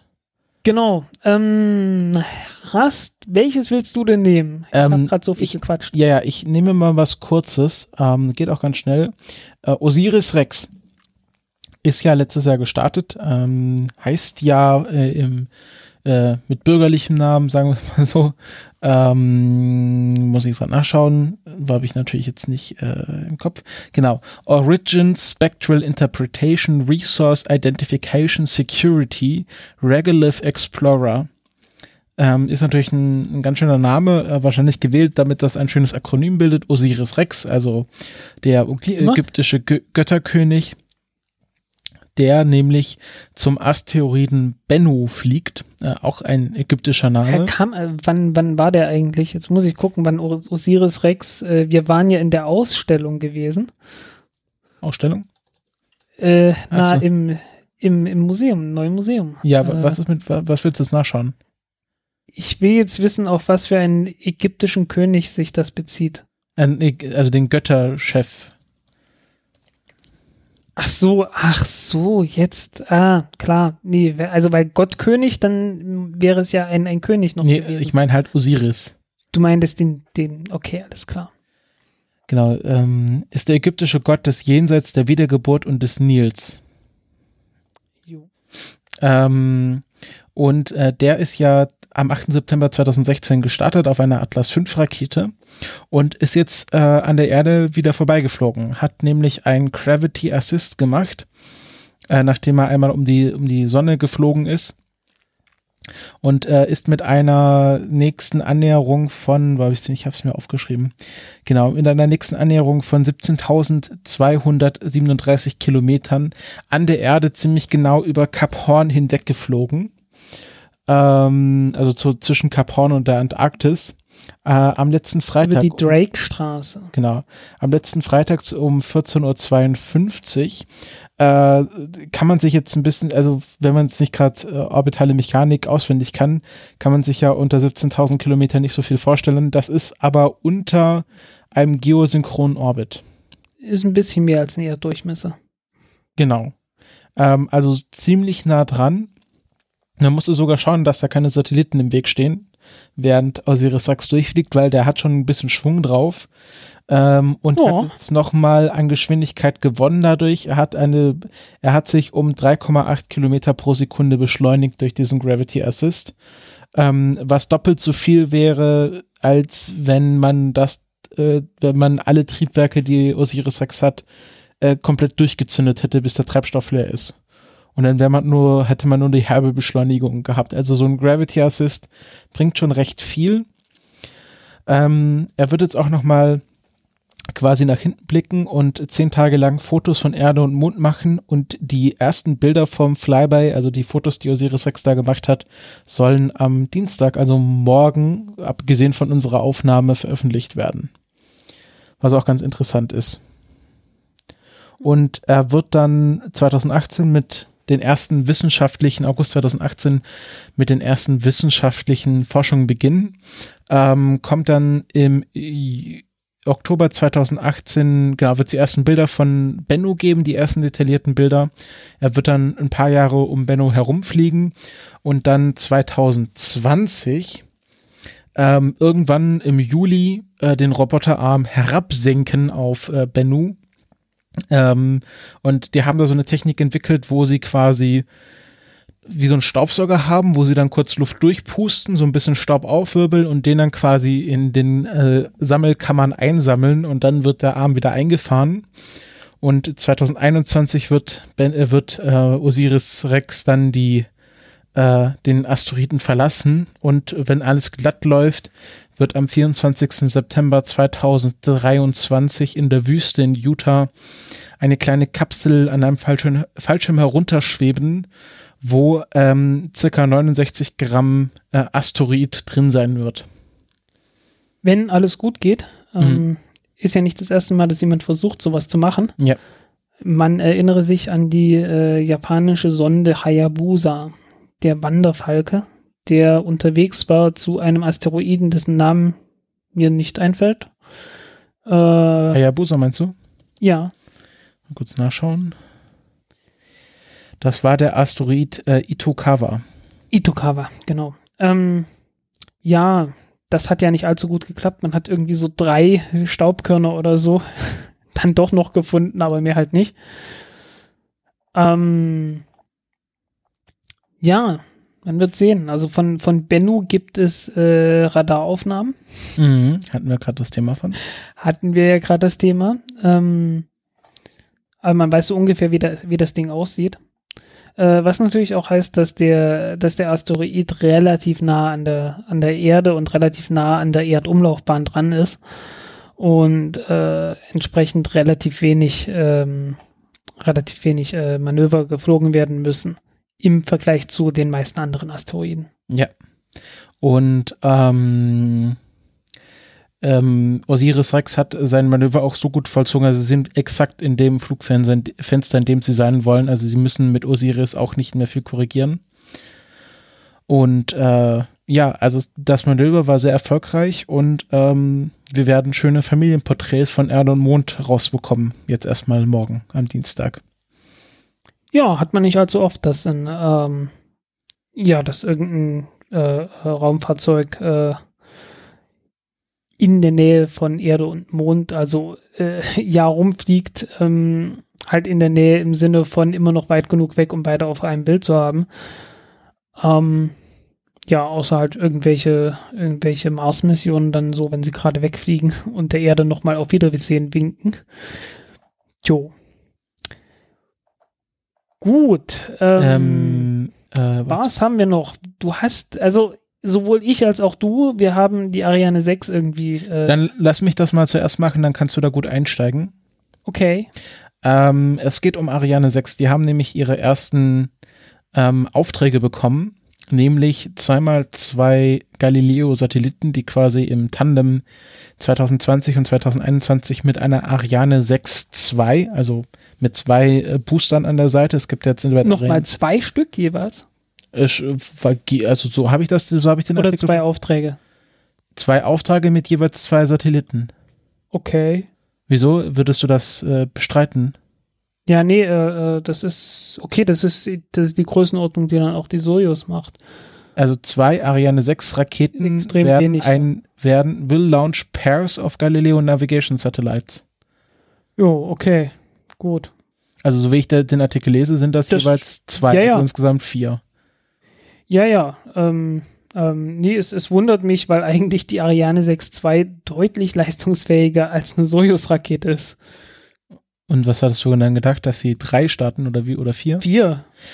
Ah, okay. Ja, aber es also, ist ja nur eine 6.2 und nicht eine 6.4. Naja, die, die, die 6.4 beziehungsweise auch die Ariane 5 ist mit vier Satelliten eigentlich schon mehr als unterfordert. Ähm, deswegen hat mich das jetzt sehr Also was, was natürlich, was natürlich sein kann, also das ist ja ein Auftrag von der ESA selber. Und vielleicht haben sie das aufgeteilt, um so ein bisschen das Ariane 6 Ein bisschen Projekt. das Risiko rauszunehmen, ne? Das, ja, genau, genau. Das kann sein, dass, dass sie das Risiko rausnehmen wollen, dass sie nicht dann vier Satelliten auf einmal verlieren. Äh, und halt vielleicht, dass man das auch so ein bisschen, dass man die Rakete mal ein bisschen öfter starten kann. Ja. Ähm, für wann sind die vorgesehen? Ähm, Ende 2020, Anfang 2021. Ja, das könnten dann die ersten beiden Flüge sein. Das sind die ersten beiden Flüge. Das sind die ersten beiden. Ist das, ist das bestätigt? Äh, oh, äh, nee, warte. Ob sie, es sind auf jeden Fall die ersten Aufträge, die sie bekommen haben. Die ersten Aufträge. Stimmt, das so recht, genau. Ja. Äh, können, ich, ich hoffe nicht, dass es der allererste Flug der Ariane 6 sein wird. Ich, ich befürchte es halt. Ähm, Dann machen sie wieder den gleichen Fehler. Ja, also ich, ich weiß es nicht. Ich habe nicht so das Gefühl, dass die aus ihren, dass die daraus gelernt haben. Irgendwie. ah ja. Ähm, ja, weil wie gesagt, also 2018 sollte der sollte der Ja, warte ganz kurz. Ich, ich habe eine super Überleitung. Also, ähm, was nämlich auch noch in dem Artikel erwähnt wird, ist, dass ähm, dass es eine Option drauf besteht, dass wenn die Ariane 6 nicht äh, rechtzeitig fertig wird, dass man die dann trotzdem noch mit äh, Soyuz-Raketen starten kann. Und jetzt kommst du und erzählst uns, warum vielleicht die Ariane 6 nicht rechtzeitig fertig wird. Ja, ähm, warte mal, ich sehe hier gerade, äh, die Übergangsphase ist für 2020 ist genau eine Rakete, eine Ariane 6 vorgesehen. Ja, wird ja passen. Ja, dann wäre das die erste. Aber erzähl uns doch mal, warum jetzt sich die Ariane 6 verschiebt. Ja, nee, die, die verschiebt sich nicht. Immerhin. Okay. Immerhin ah, ah, nee, sie wird teurer, stimmt, du hast recht. Sie wird teurer, ja. Äh, eins von den beiden ist es halt immer. Von, von Space Intel Report gibt es einen Artikel, der da, äh, ja, der rausgekommen ist. Und äh, da stehen Preise drin. Ähm, und zwar für die, äh, ja, für Launch Services, also für, für Startservice. Ähm, mit 85 Millionen US-Dollar ähm, nach derzeit, also das ist de definitiv nach derzeitigem US-Dollar-Kurs gemeint und die haben dort auch irgendwo noch, also irgendwo haben sie auch noch eine Angabe, wie viel es derzeit äh, wären. 70 Millionen Euro wären heutzutage ähm, 83,6 Millionen US-Dollar also zum Zeitpunkt, als das geschrieben wurde. Ähm, ja, und das ist erheblich teurer, als äh, ursprünglich mal gesagt wurde. Also äh, ursprünglich hieß es, die Ariane 6, und zwar die 6.4, die große, soll 85 Millionen Euro kosten für den Start. Und die kleinere, ich glaube 65 oder so, oder ja, was in der Größenordnung. Ähm, jetzt soll die kleine 85 kosten und die große 130 Millionen US-Dollar. Und die große umgerechnet in Euro wären sowas wie 108 Millionen. Und äh, ja, 108 Millionen Euro sind erheblich mehr als 85 Millionen Euro. Da hast du Würde ich mal behaupten. Ja. Also, ähm, ja, äh, und es, ich sehe auch nicht, dass die, dass die Kosten sich, also dass der Preis sich äh, erheblich von den Kosten irgendwie unterscheiden würde. Ähm, alles, was gesagt wird, ist praktisch, äh, dass jetzt keine, ähm, dass keine Subventionen mehr gezahlt werden müssen, anders als bei der Ariane 5. Ähm, jeder Ariane 5 Start wird ja bekanntlich äh, mit 20 Millionen Euro äh, subventioniert, damit äh, der Start nicht 170 Millionen, sondern nur 150 Millionen Euro kostet. Mhm. Ähm, tja, das war absehbar dass es teurer wird. Ja. Ja, ist das denn also ich, schlimm? Naja, ich, es war halt, wie gesagt, irgendwie, ich, ich habe halt irgendwie gesehen, okay, 50 Prozent der Kosten, wie wollt ihr das machen? Und ich bin ja letztes Jahr schon bei der Ariane Group gewesen, äh, auf der internationalen Luftfahrtausstellung hier in Berlin. Mhm. Und habe mich mit denen unterhalten und habe da halt keine überzeugende Antwort gekriegt. Jetzt wissen wir warum. Äh, also keine, ja, keine überzeugende Antwort, warum es so viel billiger würde. Ähm, klar, du hast mehr Integration, äh, du hast äh, den horizontalen Aufbau und so weiter. Ähm, aber wie gesagt, ich, ich hatte halt irgendwie nicht so das, das Gefühl, dass jetzt hier ein überzeugendes Argument gekommen wird, äh, deshalb wird das jetzt so viel billiger, dass wir für den halben Preis die gleiche Leistung bringen können. Und äh, ja, das hat sich jetzt leider bestätigt. Hm. Was echt, äh, ja, weiß nicht, bisschen ein, kleines, ein klein wenig verarscht fühlt man sich dann halt doch. Also ja, aber, aber war. vielleicht wussten die das ja auch letztes Jahr noch gar nicht, dass es jetzt doch teurer wird. Tja, ja, man muss ja immer, die, man muss ja so die Sachen abwägen. Also du sagst jetzt, das ist jetzt hier alles Vorsatz und du wurdest hier. Ich sag nicht, nö. Oder man okay, wurde hier in das Licht geführt. Also ich so sag mal, ich, das für mich. Ich fühle mich da, ich habe gesagt, ich fühle mich ein bisschen verarscht, nicht völlig. Ich habe da schon noch strenge, ich habe da noch, also da, da ist noch Platz in der oben, nach oben offenen Verarschtheitsskala. Okay? noch sehr viel Platz. Ähm, nee, ich, es ist halt wirklich so gewesen, es war absehbar, dass, äh, dass die, die Maßnahmen so nicht, nicht ausreichen, weil äh, die Technik im Wesentlichen noch die gleiche war. Äh, auch wenn das Vulkan-Triebwerk billiger würde, auch wenn die Integration jetzt halt horizontal ist, ähm, dafür hat man jetzt eine andere Oberstufe, die möglicherweise teurer ist, da schweigt man sich aus über Preise. Ähm, ja, ja, es ist halt, äh, ja, ich hätte mich halt echt gefreut, wenn man diese 50 Prozent äh, weniger Kosten hingekriegt hätte, aber das kam halt so aus der, aus der Hüfte geschossen, ähm, zusammen mit dem, was ja auch die Vulkan-Rakete, nee, nicht die, die Vulkan-Rakete von der ULA und äh, die, die neue H3-Rakete oder wie auch immer die hieß, also die, die neue japanische Rakete, mhm die halt dann auch plötzlich nur noch halb so teuer sein sollte, so in Reaktion auf SpaceX. Ähm, was dann, was halt alles so gleichzeitig kam und irgendwie beschlich mich ja von Anfang an das Gefühl, ähm, na, wenn daraus mal was wird. ne, äh, und ja, wird, wurde ja jetzt irgendwie bestätigt, ne? Es sei denn, es stellt sich jetzt raus, dass die äh, äh, dass Ariane Space äh, aus irgendwelchen Gründen versucht, ähm, äh, den Preis so anzusetzen, dass ihr noch, äh, wie viel auch immer, ähm, 25 äh, Millionen Euro an Profit daraus zieht. Das glaube ich nur gerade nicht. Hm. Also, ja. Also ich, ich weiß jetzt da wenig, um da eine informierte, ein informiertes Gegenargument zu stellen. Ähm, ja. Aber ich, ja, also ich, ich glaube nicht, dass da so viel Böswilligkeit hinterher steckt. Nee, nicht unbedingt Böswilligkeit, aber es war halt irgendwie so, es war halt irgendwie absehbar, dass die, dass die Einsparungen so nicht kommen werden. Ja, Tja. aber besser als nur, also nicht, dass es dann irgendwie heißt, wir haben zu wenig Geld am Schluss. Ja, ich meine, die haben immerhin, äh, ich weiß nicht, wie viel Milliarden, dreieinhalb Milliarden oder so wollen sie investieren. Äh, zweieinhalb von der ESA, eine Milliarde von Ariane Space oder was in der Größenordnung zumindest. Ähm, also die haben jede Menge Geld investiert und dann, äh, dann doch nicht die Einsparungen rausbekommen, äh, die sie versprochen haben. Äh, das ist dann doch irgendwie, es ist enttäuschend. Es ist also ich nicht unbedingt, nicht unbedingt so verarscht, aber halt es ist enttäuschend, dass es dann halt doch wieder so gekommen ist, wie es halt absehbar war. Ne? Ja. Weil, also wenn die das, wenn die das geschafft hätten, also ich wäre doch relativ begeistert gewesen, wenn die das durchgezogen hätten.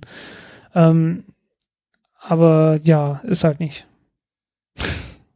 Mhm. Ja. Gut, äh, dann haben wir das Thema Ariane, glaube ich, damit abgeschlossen, oder? Fürs Ja, Testen, für diese weniger. Folge. Ähm, jetzt komme ich mal äh, zu, meinen, zu meinen großen Themen. Beziehungsweise ein, das Thema, was bei mir oben auf der Liste steht. Ähm, Ja, keine Sorge, wir sind erst knapp zwei Stunden in den Podcast reingekommen. Ich will heute Abend noch Star Trek schauen, das, das muss im Hinterkopf behalten. Ähm, denn äh, kommen wir wieder zurück zur International Astronomical, Astronautical Conference in Adelaide. Ähm, da gab es jetzt schon eine, eine Art Leak, ähm, nämlich dass Russland, also Roskosmos, äh, mit ähm, der NASA kooperieren will beim Bau einer cislunaren Raumstation, also dem sogenannten Deep Space Gateway, was ja die Amerikaner bis 2030 ähm, um den Mond herum aufgebaut haben wollen. Und ähm, das, das ist ganz interessant, weil da gab es eine sehr heftige interne Diskussion bei Roskosmos, weil ähm, äh, das eigentliche Ziel ist ja, dass man bis äh, 2000 äh, 20, äh, also in den 20, 2020er Jahren, also dem Jahrzehnt, einen, einen Russen auf den Mond bringen wollte. Und ähm, äh, dann hat, äh, dann war es also, also entweder man investiert das Geld jetzt, um mit den Amerikanern diese Raumstation aufzubauen, oder man äh, investiert das Geld, um eigene, eine eigene Mondrakete zu bauen. Ähm, und man hat sich jetzt dazu entschieden, den ersteren Plan zu verfolgen und äh, mit, den, mit der NASA zusammen diese Raumstation aufzubauen. Vor allem, weil diese Mondrakete jetzt schon wieder verschoben wurde und beides zu teuer ist. Es gibt da das äh, ZNIMASH, Genau. das äh, Technologische Institut für Maschinenbau, was äh, also ein sehr großer Think Tank auch ist und was solche Sachen immer gerne durchrechnet oder was solche Sachen jetzt durchgerechnet hat und hat äh, sich dafür ausgesprochen hat, dass man doch mit den Amerikanern kooperieren sollte. Ich verweise auf die Folge, äh, die letzte oder die vorletzte Folge, die mit der Soyuz-Rakete jedenfalls, Mhm. der neuen Soyuz 5-Rakete. Ja. Ähm, da, da hatte ich ja schon äh, so ein bisschen angedeutet, äh, dass die eventuell angedacht ist, äh, ausgebaut zu werden. Ähm, halt mit noch vier Boostern an der Seite und noch einer besseren Oberstufe, um damit dann halt eine richtige Schwerlastrakete dann halt auch für Mondflüge draus zu bauen. Äh, insofern die dafür Geld bekommen. Und äh, ich glaube, jetzt hat sich äh, das damit äh, geklärt. Genau. Zu Ungunsten dessen. Ja, ähm, das muss ja aber auch nicht unbedingt heißen, dass man die Pläne auf Eis legt, weil ähm, die, ähm, die NASA und ihre bisherigen Partner bei diesem Deep Space Gateway, das soll ja auch, also im Grunde läuft es auf eine ISS 2.0 hinaus im lunaren Orbit. Also das machen jetzt nicht nur die Russen und die Amerikaner alleine, sondern also die ESA und so wird ja auch daran beteiligt sein und alle anderen raumfahrenden Nationen. Äh, Vielleicht auch die Chinesen. Wer Ich wollte gerade fragen. Das äh, schauen wir mal, ob die ihr eigenes Ding drehen. Ähm, und man will auch daran arbeiten, ein sozusagen einen Mondshuttle zu bauen, was dann Flüge zwischen der Station und der Mondoberfläche ermöglicht. Dieser cislunare Orbit ist anscheinend nicht so super geeignet, um äh, von dort auf die Mondoberfläche zu fliegen. Ähm, aber man ist doch Man, da. man sollte erstmal kurz sagen, äh, Cislunar heißt irgendwie dies, diesseits des Mondes. Genau, es ist so ein, es ist dann ein sehr eiriger Orbit, dass man halt auch immer so ein bisschen an der Erde vorbeifliegt. Mhm. Also es ist ein sehr exzentrischer Orbit, den man dann um den Mond ah, fliegt. okay. Also cislunar Verdammt. bedeutet auch, dass es quasi, ähm, Ja. also äh, dass, dass man hin und her fliegt. Hm. Okay, äh, ich, ich musste jetzt tatsächlich mal kurz gucken, äh, weil ich war mir nicht ganz sicher. Region outside Earth's atmosphere extending out äh, to just beyond. Ah, okay, bis knapp hinter den Mondorbit also. Ähm, ja, das ist tatsächlich so, so ein, so ein etwas, äh, etwas merkwürdiges Ding. Aber ähm, ist schon sinnvoll, weil man dann eine Station hat, die alle paar Tage mal wieder in die Nähe der Erde kommt Genau. Und äh, man kein, äh, keine großen Ansprüche an irgendwelche Rettungsboote stellen muss, was äh, Treibstoffreserven und funktionierende Triebwerke und so weiter ange äh, angeht. Ähm, und halt relativ schnell wieder auf die Erde zurückkommt, wenn es sein muss. was so schlecht nicht ist. Genau. Ähm, und Im Gegens übrigens äh, im Gegensatz zu translunarem äh, Raum, äh, der dann jenseits des Mondes ist.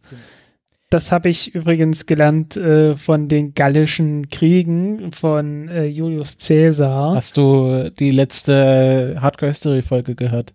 Ähm, nicht nur die. Äh, es, es gibt, es gibt äh, diverse YouTube-Kanäle, die, also irgendwie, das, das, ich wurde irgendwie mit diesen gallischen Kriegen äh, von allen möglichen Seiten bombardiert. Ähm, auf YouTube, auf auch noch äh, irgendeinem anderen, ja, dann halt hier äh, der, der History of Rome Podcast natürlich. Äh, also von diversen Seiten und irgendwo habe ich es dann gelernt. Es gab halt das cislunare, äh, das cislunare, cisalpine Rom und das Das Tran- transalpine. Das translunare Rom. Genau, na, das, das wird noch eine Weile brauchen, bis der Papst dann da ist. Ähm, genau, und äh, das ist interessant, äh, dass äh, man sich sozusagen das Know-how ähm, für so eine Mondlandefähre oder einen Mondshuttle jetzt mit den Russen sozusagen ins Haus holt, weil ähm, RKK Energia ähm, hat in den letzten Jahren offensichtlich sehr intensiv an Mondlandefahrzeugen geforscht und hat da jetzt anscheinend sich ein schönes Know-how aufgebaut, was ja die Amerikaner nicht mehr haben. Und ähm, das könnte richtig spannend werden. Also ähm, ich, ich sehe da, ich sehe da eine gute, also das ist eine sehr interessante Kooperation, die jetzt stattfindet, dass man dieses Deep Space Gateway jetzt halt nicht nur für Deep Space Gateway Sachen benutzt, sondern damit auch relativ komfortabel die Mondoberfläche bereisen kann. Hm.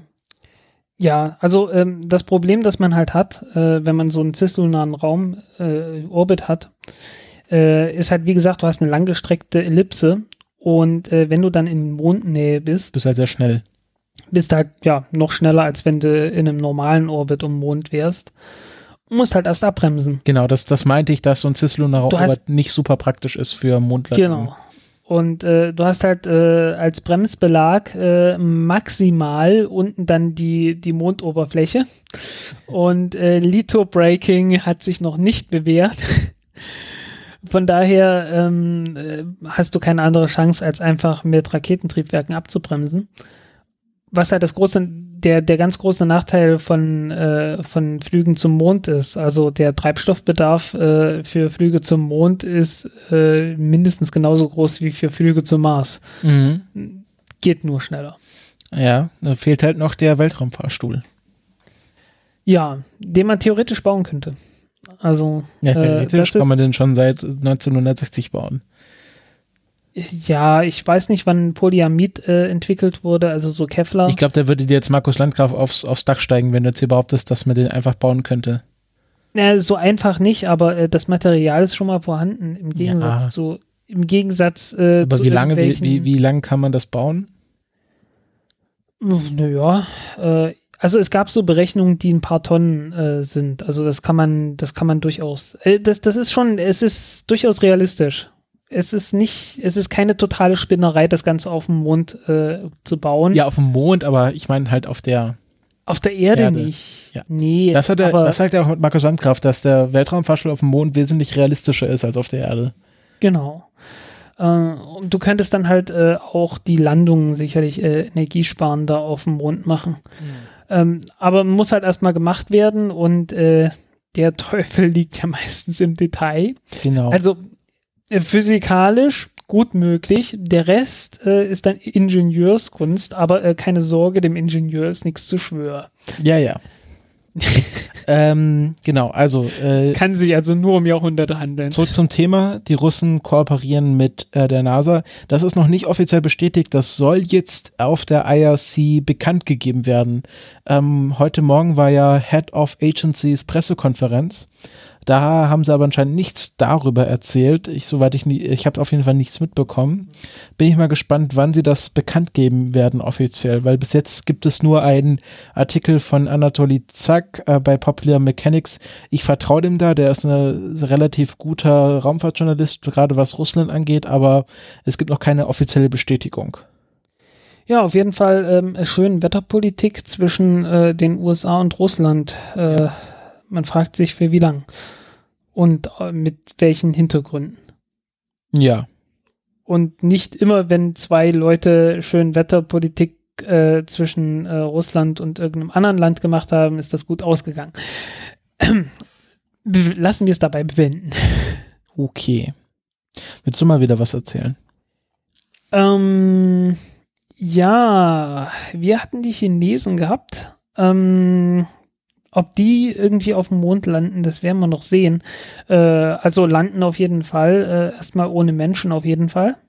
Ähm, ja, ist ja einiges angedacht. Chang'e, Chang'e 4 ist noch nicht geflogen, Chang'e 5 ist noch nicht geflogen. Also da wird man einiges zu erwarten haben. Ähm, da wird mit Sicherheit irgendwas, äh, irgendwas auch mit Menschen nochmal dran dabei vorkommen. Äh, Wäre natürlich toll, wenn es die, wenn es die Chinesen schaffen würden, die erste Frau auf den Mond zu bringen. Äh, vielleicht lassen sie sich da nicht die Butter vom Brot nehmen, aber naja, man darf, äh, man wird sehen. Ansonsten wird es dann halt doch wieder bloß ein bemannter Mondflug. Ähm, ja, äh, was die auf jeden Fall machen und äh, sehr stark vorhaben, ist eine neue Raumstation zu, zu bauen. Ähm, die äh, Tiangong 2 ist ja jetzt mehr oder weniger ausgedient, ähm, zumindest äh, was äh, ja was halt Besatzungen angeht. Also äh, das ist jetzt halt wirklich ein, ein komplett leeres Raumlabor das allerdings in letzter Zeit immer noch angeflogen wurde von einem Raumfrachter, nämlich ein Tianzhou Raumfrachter. Und äh, diese Raumfrachter werden dann auch für die Tiangong 3 äh, ja, zuständig sein. Und ähm, ja, witzigerweise, das sind Raumfrachter, die basieren letzten Endes auf äh, der Tiangong 1 Raumstation. Das heißt, man hat eine Raumstation genommen und die zum Frachter umgebaut. Ja. Ist doch mal, ist doch mal ein neuer Ansatz, oder? Ja, ja, also besser als andersrum. Ja, äh, naja, äh, den Vorschlag hat es auch gegeben. Also äh, die, das, das ATV, äh, das, Ja, das Automated Transfer Vehicle von der von der ESA äh, gab durchaus Pläne, dass man das Ding nicht nur als Raumtransporter benutzt, sondern auch als eine kleine Raumstation. Ja, so viel Unterschied ist ja da nicht. Nö, so richtig viel ist da nicht an Unterschied. Es fehlen halt die Fenster. ähm, ja, äh, was, was ich etwas merkwürdig finde, ist, dass diese Tianzhou-Frachter, ähm, ich glaube, eine Tonne weniger Nutzlast haben als äh, das ATV, aber sieben Tonnen weniger wiegen. Also sechs oder sieben Tonnen leichter sind. Äh, und ich habe nicht so ganz rausgefunden, woran das liegt. Ähm, wobei ich sagen muss, äh, ich fand es immer merkwürdig, dass das ATV 20 Tonnen wiegt. Und äh, dabei nur sieben Tonnen Nutzlast hat. Also äh, ich, ich bin da irgendwie nicht durchgestiegen. Ähm, es gibt auch, es gibt auf der ESA-Webseite äh, Angaben, aber die widersprechen sich. Also wenn man da äh, die, die diversen äh, Nutzlasten äh, so aufaddiert, äh, da kommt man nicht auf 20 Tonnen, sondern irgendwie auf 23 oder so. Äh, das ist irgendwie alles sehr merkwürdig. Ähm, ja, ich, ich wüsste halt wirklich gerne, wieso das ATV so schwer ist. Hat mit Sicherheit Gründe, Mhm. Gründe, die ich nicht kenne. Ähm, ATV basiert übrigens ähm, auf dem LMP, boah, nee, wie ist das Ding? Multipurpose, ich weiß schon gar nicht mehr. Also, ähm, warte mal, Shuttle Cargo Module, wie heißt das Ding? Multipurpose Logistics Module. M MPLM ähm, die halt mit dem Space Shuttle hochgebracht wurden und dann äh, die Raumstation mit Fracht versorgen konnten.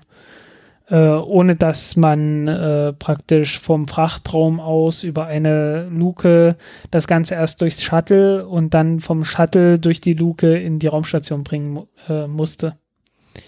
Und übrigens benannt nach, äh, also es gab davon vier Stück. Mit den Namen Donatello, Raffaello, Micha, äh, äh, Michelangelo und äh, äh, Leonardo. Und äh, du kennst sie alle, oder? Ja, die Ninja Turtles. Genau, und äh, es gab dann auch Mission Patches. Hat man extra die, die Typen angefragt, die die, die Urheberrechte von ähm, den Ninja Turtles haben. und hat sich dann irgendwie geeinigt, dass man dann die Mission Patches, äh, dass man für die Mission Patches äh, ein äh, Ninja Turtle äh, entwickelt hat, der dann halt mit Raumstationen, äh, äh mit, mit Raumanzug äh, auf dem Mission Patch auftaucht. Hm, Google ich gerade mal, sieht man das? Ah ja. relativ cool. Ja. Sieht relativ cool aus. Ähm, ja, und äh, auf der Basis hat man dann praktisch das ATV entwickelt. Vielleicht kommt daher die zusätzliche Masse, dass das halt irgendwie äh, alles ein bisschen wild zusammengestöpselt ist und nicht völlig effektiv ist. Äh, keine Ahnung. Bin mir da echt nicht sicher. Ähm, ja, und äh, auf jeden Fall das chinesische Pendant äh, hat äh, mehrere Andockversuche unternommen. Also nicht nur Versuche, sondern also Versuche und zwar erfolgreiche Versuche, ähm, bei der auch dann äh, Treibstoff transferiert wurde äh, von dem Frachter auf die Raumstation.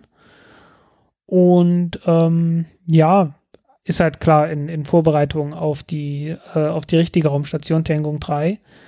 Und äh, die wird dann halt kommen, ich glaube 2020, 21 oder so, ist das vorgesehen. Mhm. Wird äh, 60 Tonnen Leergewicht haben. Und äh, ja, so Größenordnung Mir Raumstation sein. Äh, wird äh, irgendwie drei Andock-Schleusen haben. Äh, es gibt da, es gab da so ein nettes Bild, äh, wo drei äh, Raumfrachter andocken. ja, wird man sehen. Ähm, auf jeden Fall, das wird dann so die, die neue internationale Raumstation mit chinesischer Beteiligung sein. Und die ESA hat, glaube ich, jetzt auch schon angekündigt, dass äh, ein Astronaut oder eine Ja, Astronautin da haben wir doch letztes, wird. letzte, oder vorletztes Mal drüber geredet. Es gab ja Genau. diese Trainingsmission und das soll ja darauf hinführen, dass ein ESA-Astronaut, eine ESA-Astronautin zur chinesischen Raumstation fliegt. Ja, ich glaube, ich hatte da irgendwie was Konkreteres auch jetzt zwischendurch gelesen. Ah, okay. Bin mir aber nicht mehr, ich bin mir nicht mehr ganz sicher. Jo, Naja, wie auch immer. Das ist also ähm, China. ja, lass mich mal ganz kurz noch ein was zu Raumfrachtern sagen äh, Ja. und das nächste Thema gleich mit abhaken. Äh, ein Raumfrachter wurde ja entwickelt von, ähm, von Orbital Sciences, äh, der Cygnus-Raumfrachter. Man wird sich erinnern, äh, das sind diese Dinger, die ursprünglich mal mit der Antares-Rakete gestartet wurden, äh, bis die beim vierten Flug äh, formschön explodiert ist. Und seitdem mit Atlas-Raketen fliegt äh, und zwischen ein, zwischendurch einmal mit einer neuen Form der Antares-Rakete und jetzt erstmal nicht mehr oder wie auch immer. Ähm, äh, lange Rede, kurzer Sinn. Äh, Orbital Sciences wurde ja zwischendurch äh, von ähm, Alliant Tech, nee, wie heißen die Dinger? also von ATK jedenfalls aufgebaut, äh, aufgekauft. Äh, den, äh, wie sagtest du immer so schön, den weltgrößten Hersteller von Kleinkalibermunition? Ich sag das nicht, das sagen die. Das sagen die. Der, okay, der, ja. der, sagen nicht der größte Hersteller, sind der, sind der größte Lieferant von Kleinkalibermunition ans amerikanische Militär.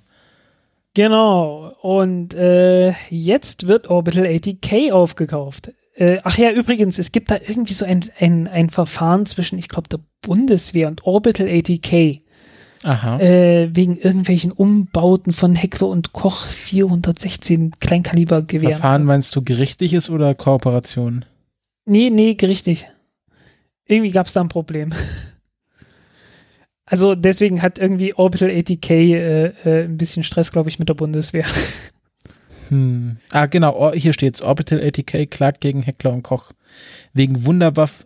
Ah, Ach ja, stimmt, stimmt. Das war irgend so ein Wunderwaffe so ein kleiner Gran- Granatwerfer. XM25. Ja, so ein Granatwerfer war das. Genau. 25 mm Defeats enemies behind covers. Ja, Okay. genau. Ah, Ähm, heißt auch, äh, äh, wie heißen die? Äh, Aligned Tech. Alliant Tech, genau. Das waren die ursprünglichen. Aligned Tech Systems. Ja, und die sind, die haben damals übrigens äh, Theocall aufge, aufgekauft. Und Theocall äh, könnte man kennen äh, äh, von ähm, der Challenger-Explosion und von ah, der Explosion, äh, von dem Pepcon-Desaster. Ähm, Pepcon war die Firma, die die beliefert haben mit, äh, mit dem äh, Treibstoff für die Feststoffbooster unter anderem halt äh, Ammoniumperchlorat. äh, dass äh, in der Pepcon-Fabrik in Texas äh, formschön in die Luft geflogen ist. Ja, Explosionen sind immer formschön.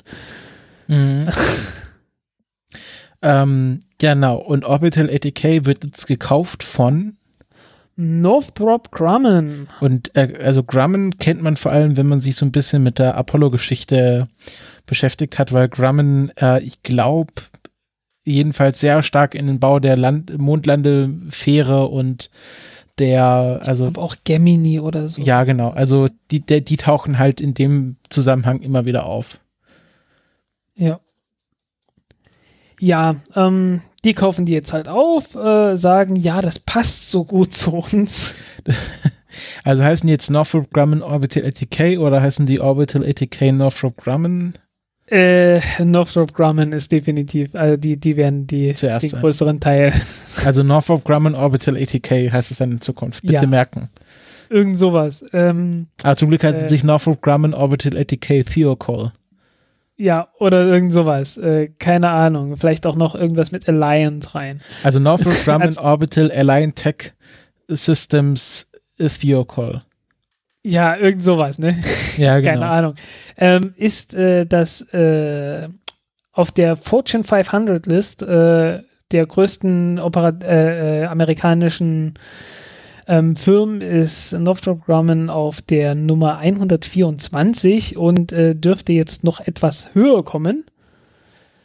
Äh, ja, äh, bekannt für so große Erfolge wie den B-2-Bomber, die F-18 Hornet äh, und Super Hornet und sonst was. Äh, also, ja, F-16 Fighting Falcon und bla, diverses, diverses andere Zeug. Äh, ich müsste gucken, was die noch alles.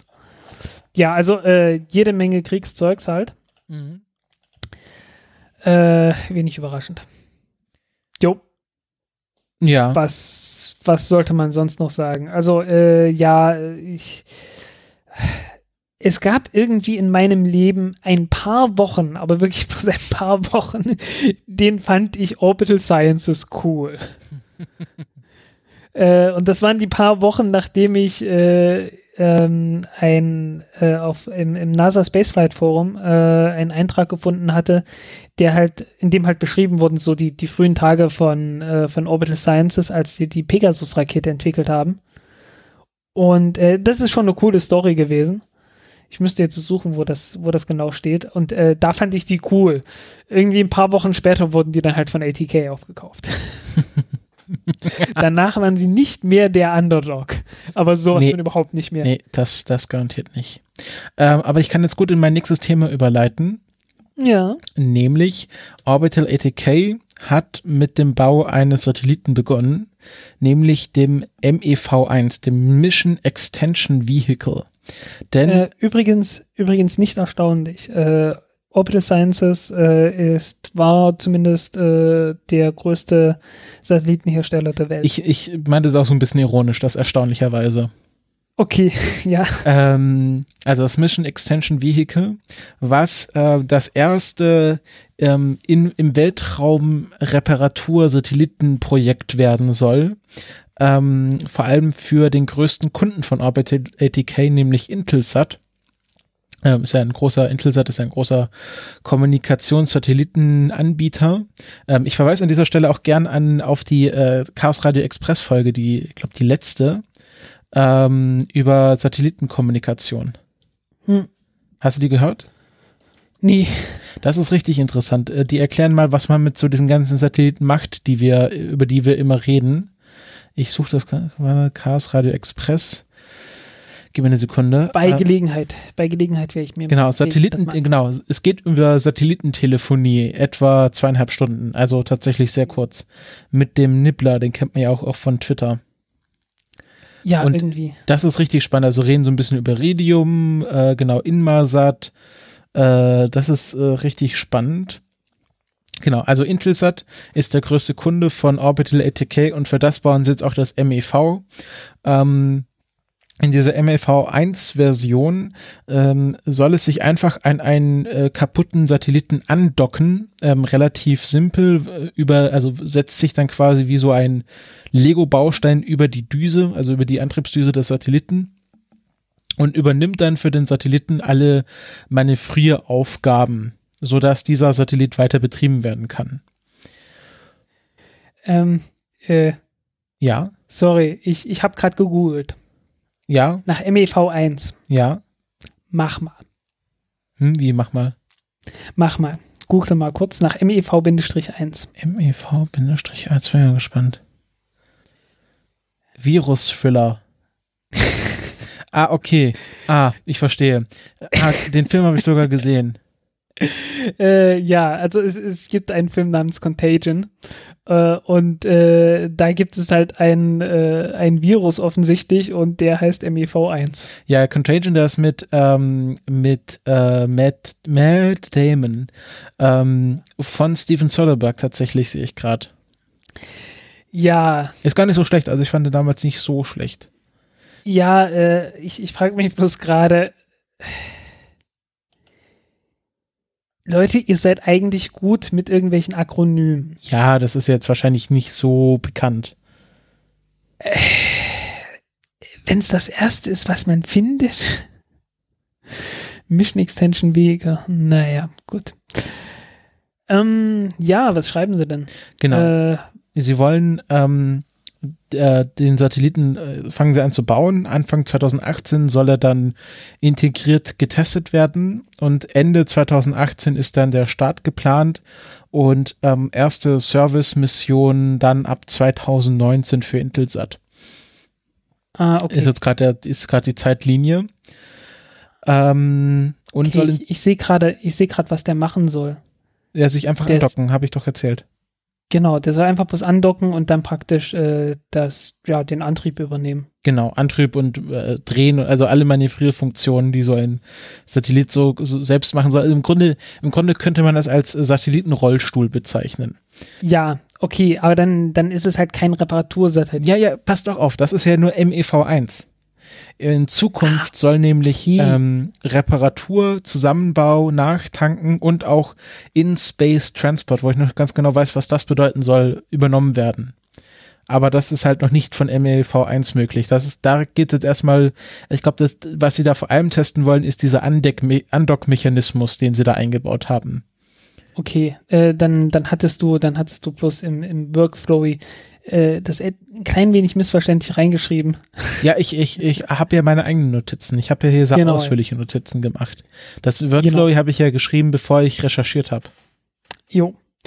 Ähm, ja, äh, auf die Art und Weise macht das auch sogar Sinn, glaube ich. Also ich finde für das MEV1, dass man das einfach andockt und dann wie so einen Rollstuhl benutzt, das finde ich eigentlich ganz spannend, so für, als erste Idee.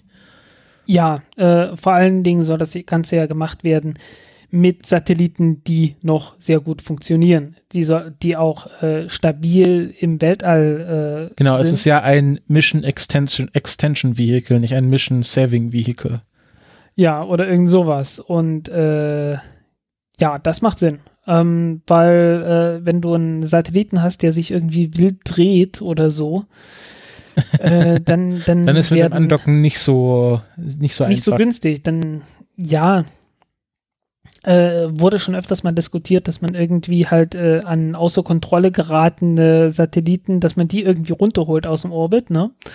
Und da ist das halt das ganz große Thema. Äh, was machst du, wenn dieses Ding sich wild irgendwie dreht? Äh, wie kriegst du das zu fassen? Äh, wie kannst du das abbremsen? Ohne dass du äh, halt deinen äh, eigenen Satelliten irgendwie wild ins Schlingern bringst oder, oder äh, zerlegst oder so. Das ist halt ein sehr ernsthaftes Problem dabei, ne?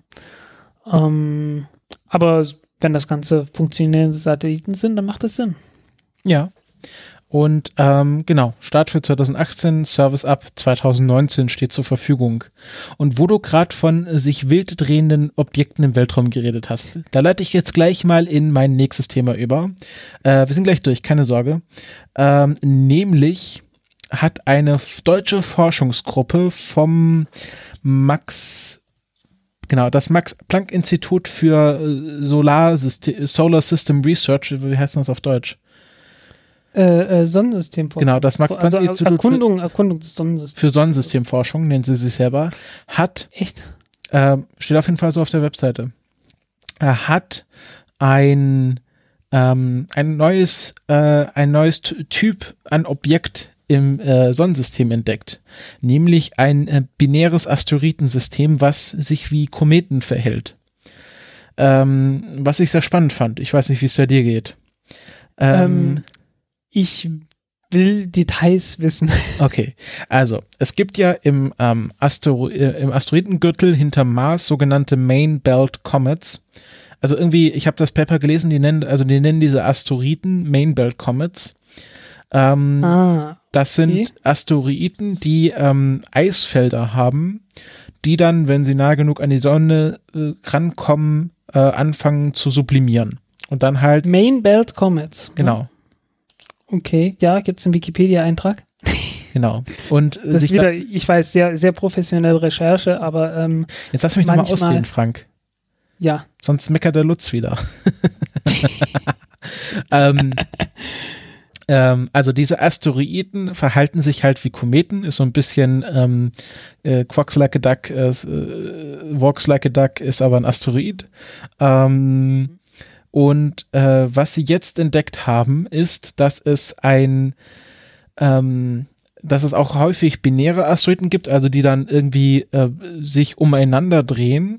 Und das haben sie jetzt erforscht, wie das passieren kann. Nämlich dadurch, dass diese Sublimation äh, ähm, wirkt, äh, äh, hat einen, wie nennt man Torque auf Deutsch? Drehmoment. Ja, genau. Genau, also diese Sublimation, also dass da Eis ausgestoßen wird von diesen Eisfeldern auf den Asteroiden, ähm, erhöht den Drehmoment, Drehmoment so ein Asteroid. Und wenn halt sich so ein Asteroid anfängt, ganz, ganz schnell zu drehen, dann brechen die halt auseinander.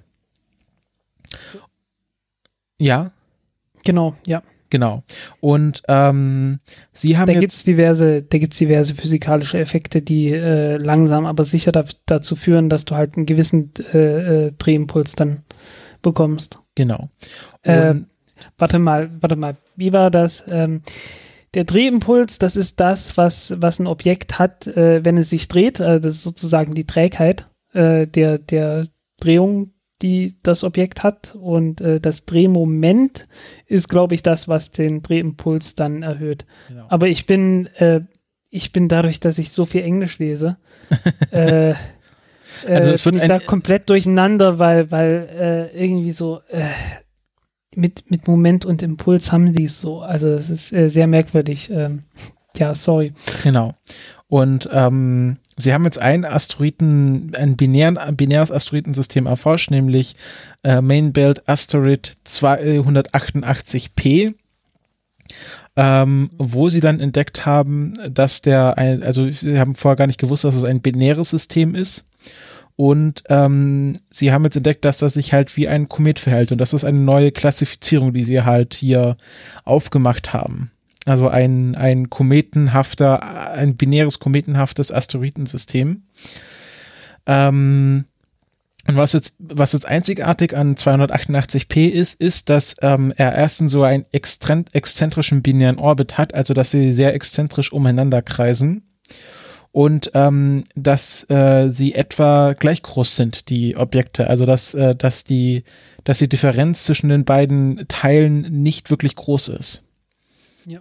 Und ähm, sie erforschen jetzt gerade daran, dass die Sublimation ähm, eine signifikante Rolle auch bei der Entwicklung des binären Orbits spielt. Also dass die sozusagen so Eisjets haben, die dazu führen, dass sie sich umeinander drehen. Hm. So wie ich das jetzt verstanden habe. Also ich habe den, ich habe versucht, so aufmerksam wie möglich dieses Paper zu lesen, aber Nee. ich mit meinen Das halt, musste mir mal, das musst mir mal verlinken. Ich habe mir das nicht durchgelesen. ja, das verlinke ich dir. Das ist auch nicht super lang. Ähm, aber ich, ich, ich befürchte, dass ich da vielleicht ein bisschen was missverstanden habe. Ich versuche es jetzt so gut wie möglich wiederzugeben, weil ich das wirklich spannend finde. Also das, Es macht das jedenfalls, es macht jedenfalls Sinn, weil es gibt einen Effekt und äh, ich weiß jetzt auch, wieso ich mir den nicht gemerkt habe. Er heißt äh, Jarkowski O'Keefe Radziewski Paddock Effekt. Kurz- Jorp. Äh, der sorgt dafür, dass sich äh, drehende Asteroiden langsam aber sicher immer schneller drehen. Ähm, liegt daran, äh, wenn du, äh, du hast so einen Asteroiden und der wird ja von der Sonne angeschienen. Ja. Ne? Und heizt sich dabei auf. Ja. Dann dreht er sich weiter. So, was heißt das jetzt? Äh, das heißt, er wird aufgeheizt, soll heißen, auf der einen Seite davor ist er kalt. Auf der anderen Seite, dort wo er sich gerade in den Schatten dreht, da ist er warm. Äh, auf der warmen Seite strahlt er mehr Wärmestrahlung ab als auf der kalten Seite. Nun wissen wir aber vom guten Herrn Einstein, äh, dass die äh, Wärmestrahlung oder also jede Form von Lichtstrahlung und Wärmestrahlung ist auch bloß Licht, äh, auch einen gewissen Impuls hat. Ah, Und okay. dieser- Mini winzige Effekt, der sorgt tatsächlich dafür, äh, dass du halt äh, ja ein kleines bisschen äh, äh, klein, kleines bisschen Drehmoment bekommst und das Ding sich dadurch immer und immer weiter und schneller äh, dreht, äh, bis es halt irgendwann so schnell sich dreht, dass die, äh, dass die Kräfte, die den Asteroiden zusammenhalten, äh, sei es nun äh, irgendwie ähm, die, die molekularen Kräfte oder irgend sowas oder halt die Gravitation und ich glaube, das dürfte alles, das dürfte eigentlich immer die Gravitation sein, äh, dass diese Kräfte halt dann ähm, ja nicht mehr ausreichen, um das Ding noch zusammenzuhalten. Und dann äh, ja können die sich halt in, in zwei oder mehr Teile äh, zerlegen. Mhm. Ja. Der Jorp-Effekt. Y-O-R-P. Ah, davon habe ich, habe ich in dem Ding auch gelesen, vom Jorp-Effekt. Warte, was schreiben Sie denn dazu? Ähm, genau, es gibt den Jorp und den Bei-Jorp-Effekt. Noch einer, verdammt. Äh, genau, ähm, genau, und genau das, das, äh, ja, genau, das musst, das musst du nochmal durchlesen. Ich habe das nicht so super verstanden. Auf jeden Fall, es gibt eine neue Klasse an, an Asteroiden, Kometen. Ich fand das einfach lustig, dass es, äh, dass es ja immer so wichtig ist, dass man so als erstes lernt, das ist ein Asteroid und das ist ein Komet. Und das sind zwei unterschiedliche Sachen. Und jetzt gibt es Astro äh, kometenhafte Asteroiden. Ja, naja, im Prinzip ist halt ein. Ja, gut, also das Ding hat seinen Schweif daher, dass die Dinger vor relativ kurzer Zeit auseinandergebrochen sind und äh, irgendwelches volatiles Zeugs im Inneren halt rauskommt. Ne? Ja, aber das haben die auch schon mal. vorher. Hm. Also die haben den, die haben die Kometentätigkeit auch schon, bevor sie auseinanderbrechen. Das ist ja das, was zum Auseinanderbrechen führt. Das geht ja hier nicht um den Jorp-Effekt, sondern um die Sublimation von Eis. Ja. Ja, aber die meisten, die meisten Asteroiden äh, haben ja, sind ja nicht mehr aktiv. Ähm, also muss dann ja irgendwie einen Grund gegeben haben, warum die wieder aktiv geworden sind, weil unser Sonnensystem gibt es jetzt schon zwei, drei Tage. Und äh, Sieben Tage mindestens. Hast du nicht die Bibel gelesen? ja.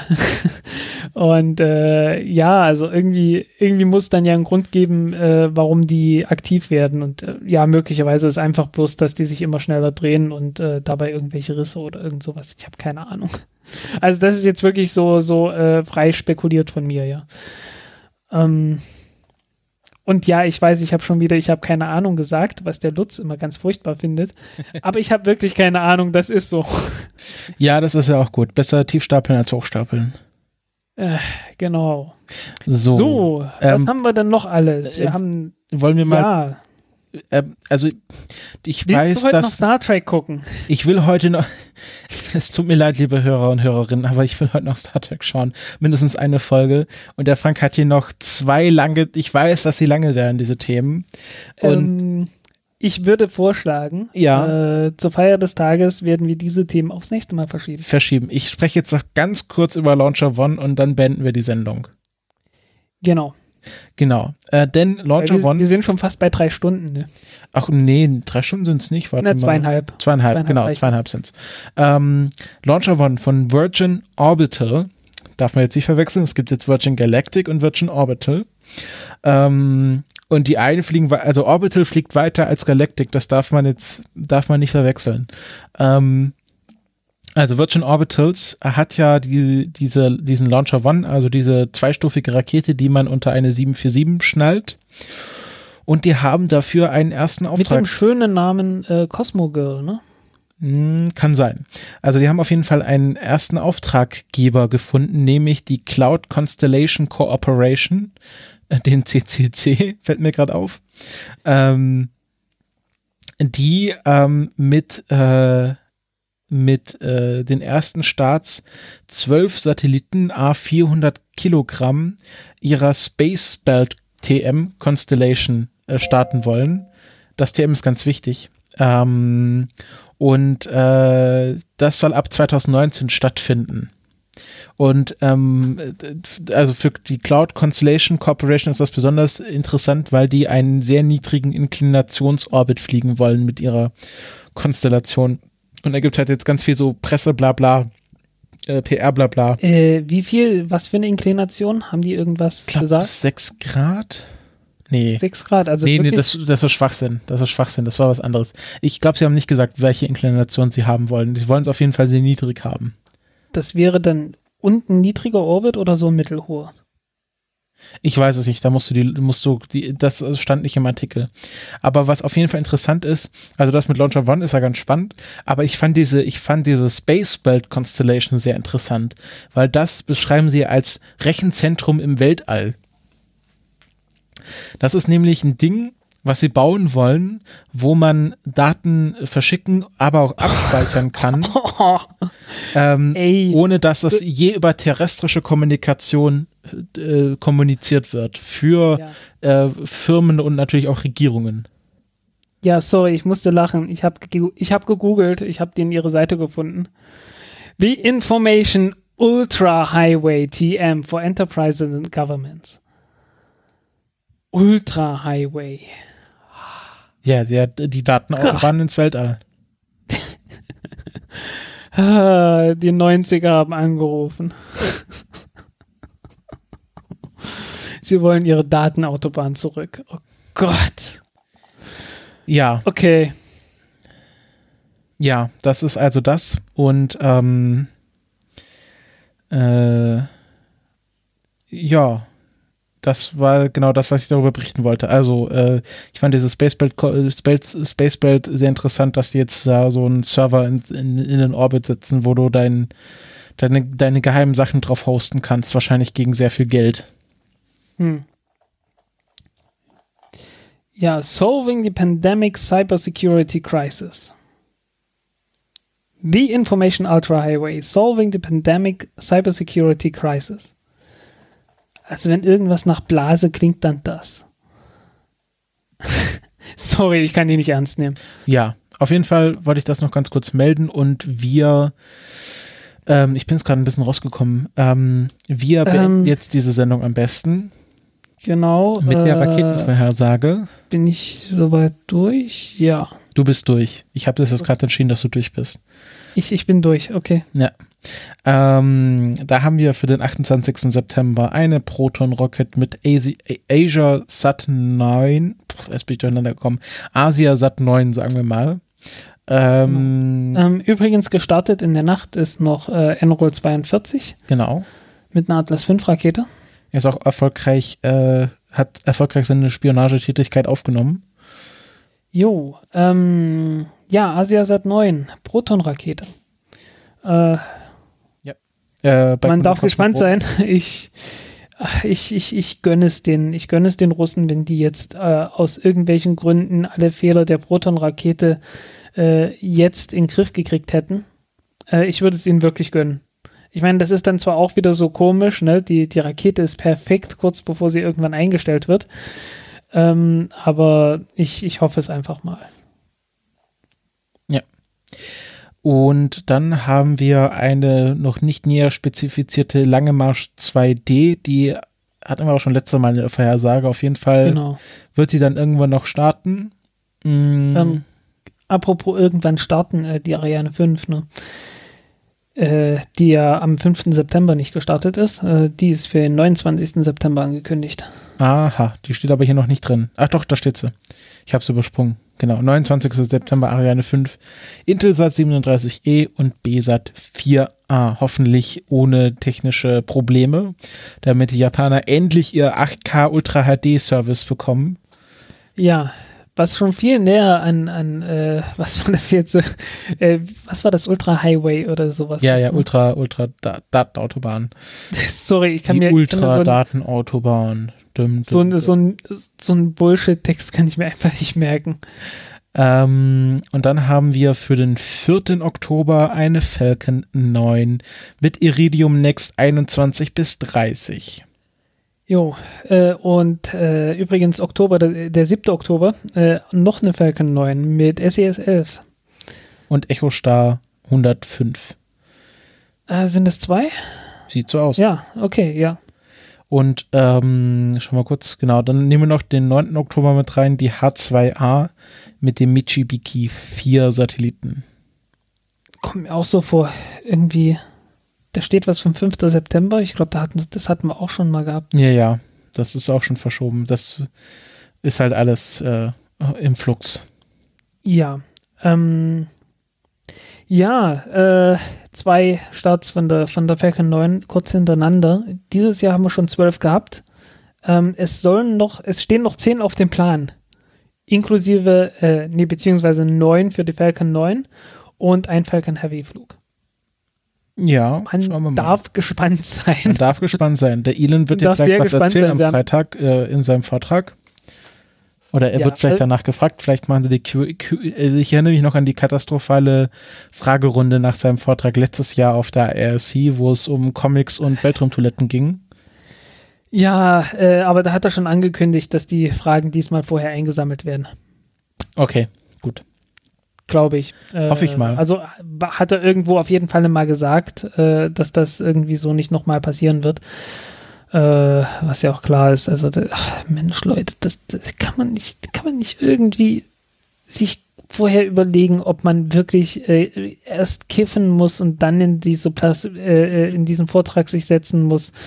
Äh, kann man sich nicht überlegen, ob es vielleicht ein Hauch unangemessen ist, wenn man eine Frage stellt und erstmal sein eigenes Unternehmen äh, vorstellt, das mit absolut gar nichts mit SpaceX zu tun hat und dann irgendwie eine wischiwaschi nicht gute Frage stellt, die überhaupt. Ja, sorry. Ähm, ja, Menschen. ja, äh, drei Monate Zeit für zehn Starts. Sportlich. Sporty, würde ich sagen, aber in SpaceX we trust und mit diesen Worten verlassen genau. wir euch und wünschen euch noch schöne zwei Wochen, bis wir dann wieder für euch da sind mit allen aktuellen Themen und dem üblichen Charme, den wir so versprühen. Ich höre jetzt auf zu reden. Gute Nacht. es ist spät. Ja. Es ist nach um elf. Äh, äh, Star Trek wartet. Star Trek um, wartet. Na denn. Äh, Live long and prosper. Genau. Live long and prosper. Tüdelü.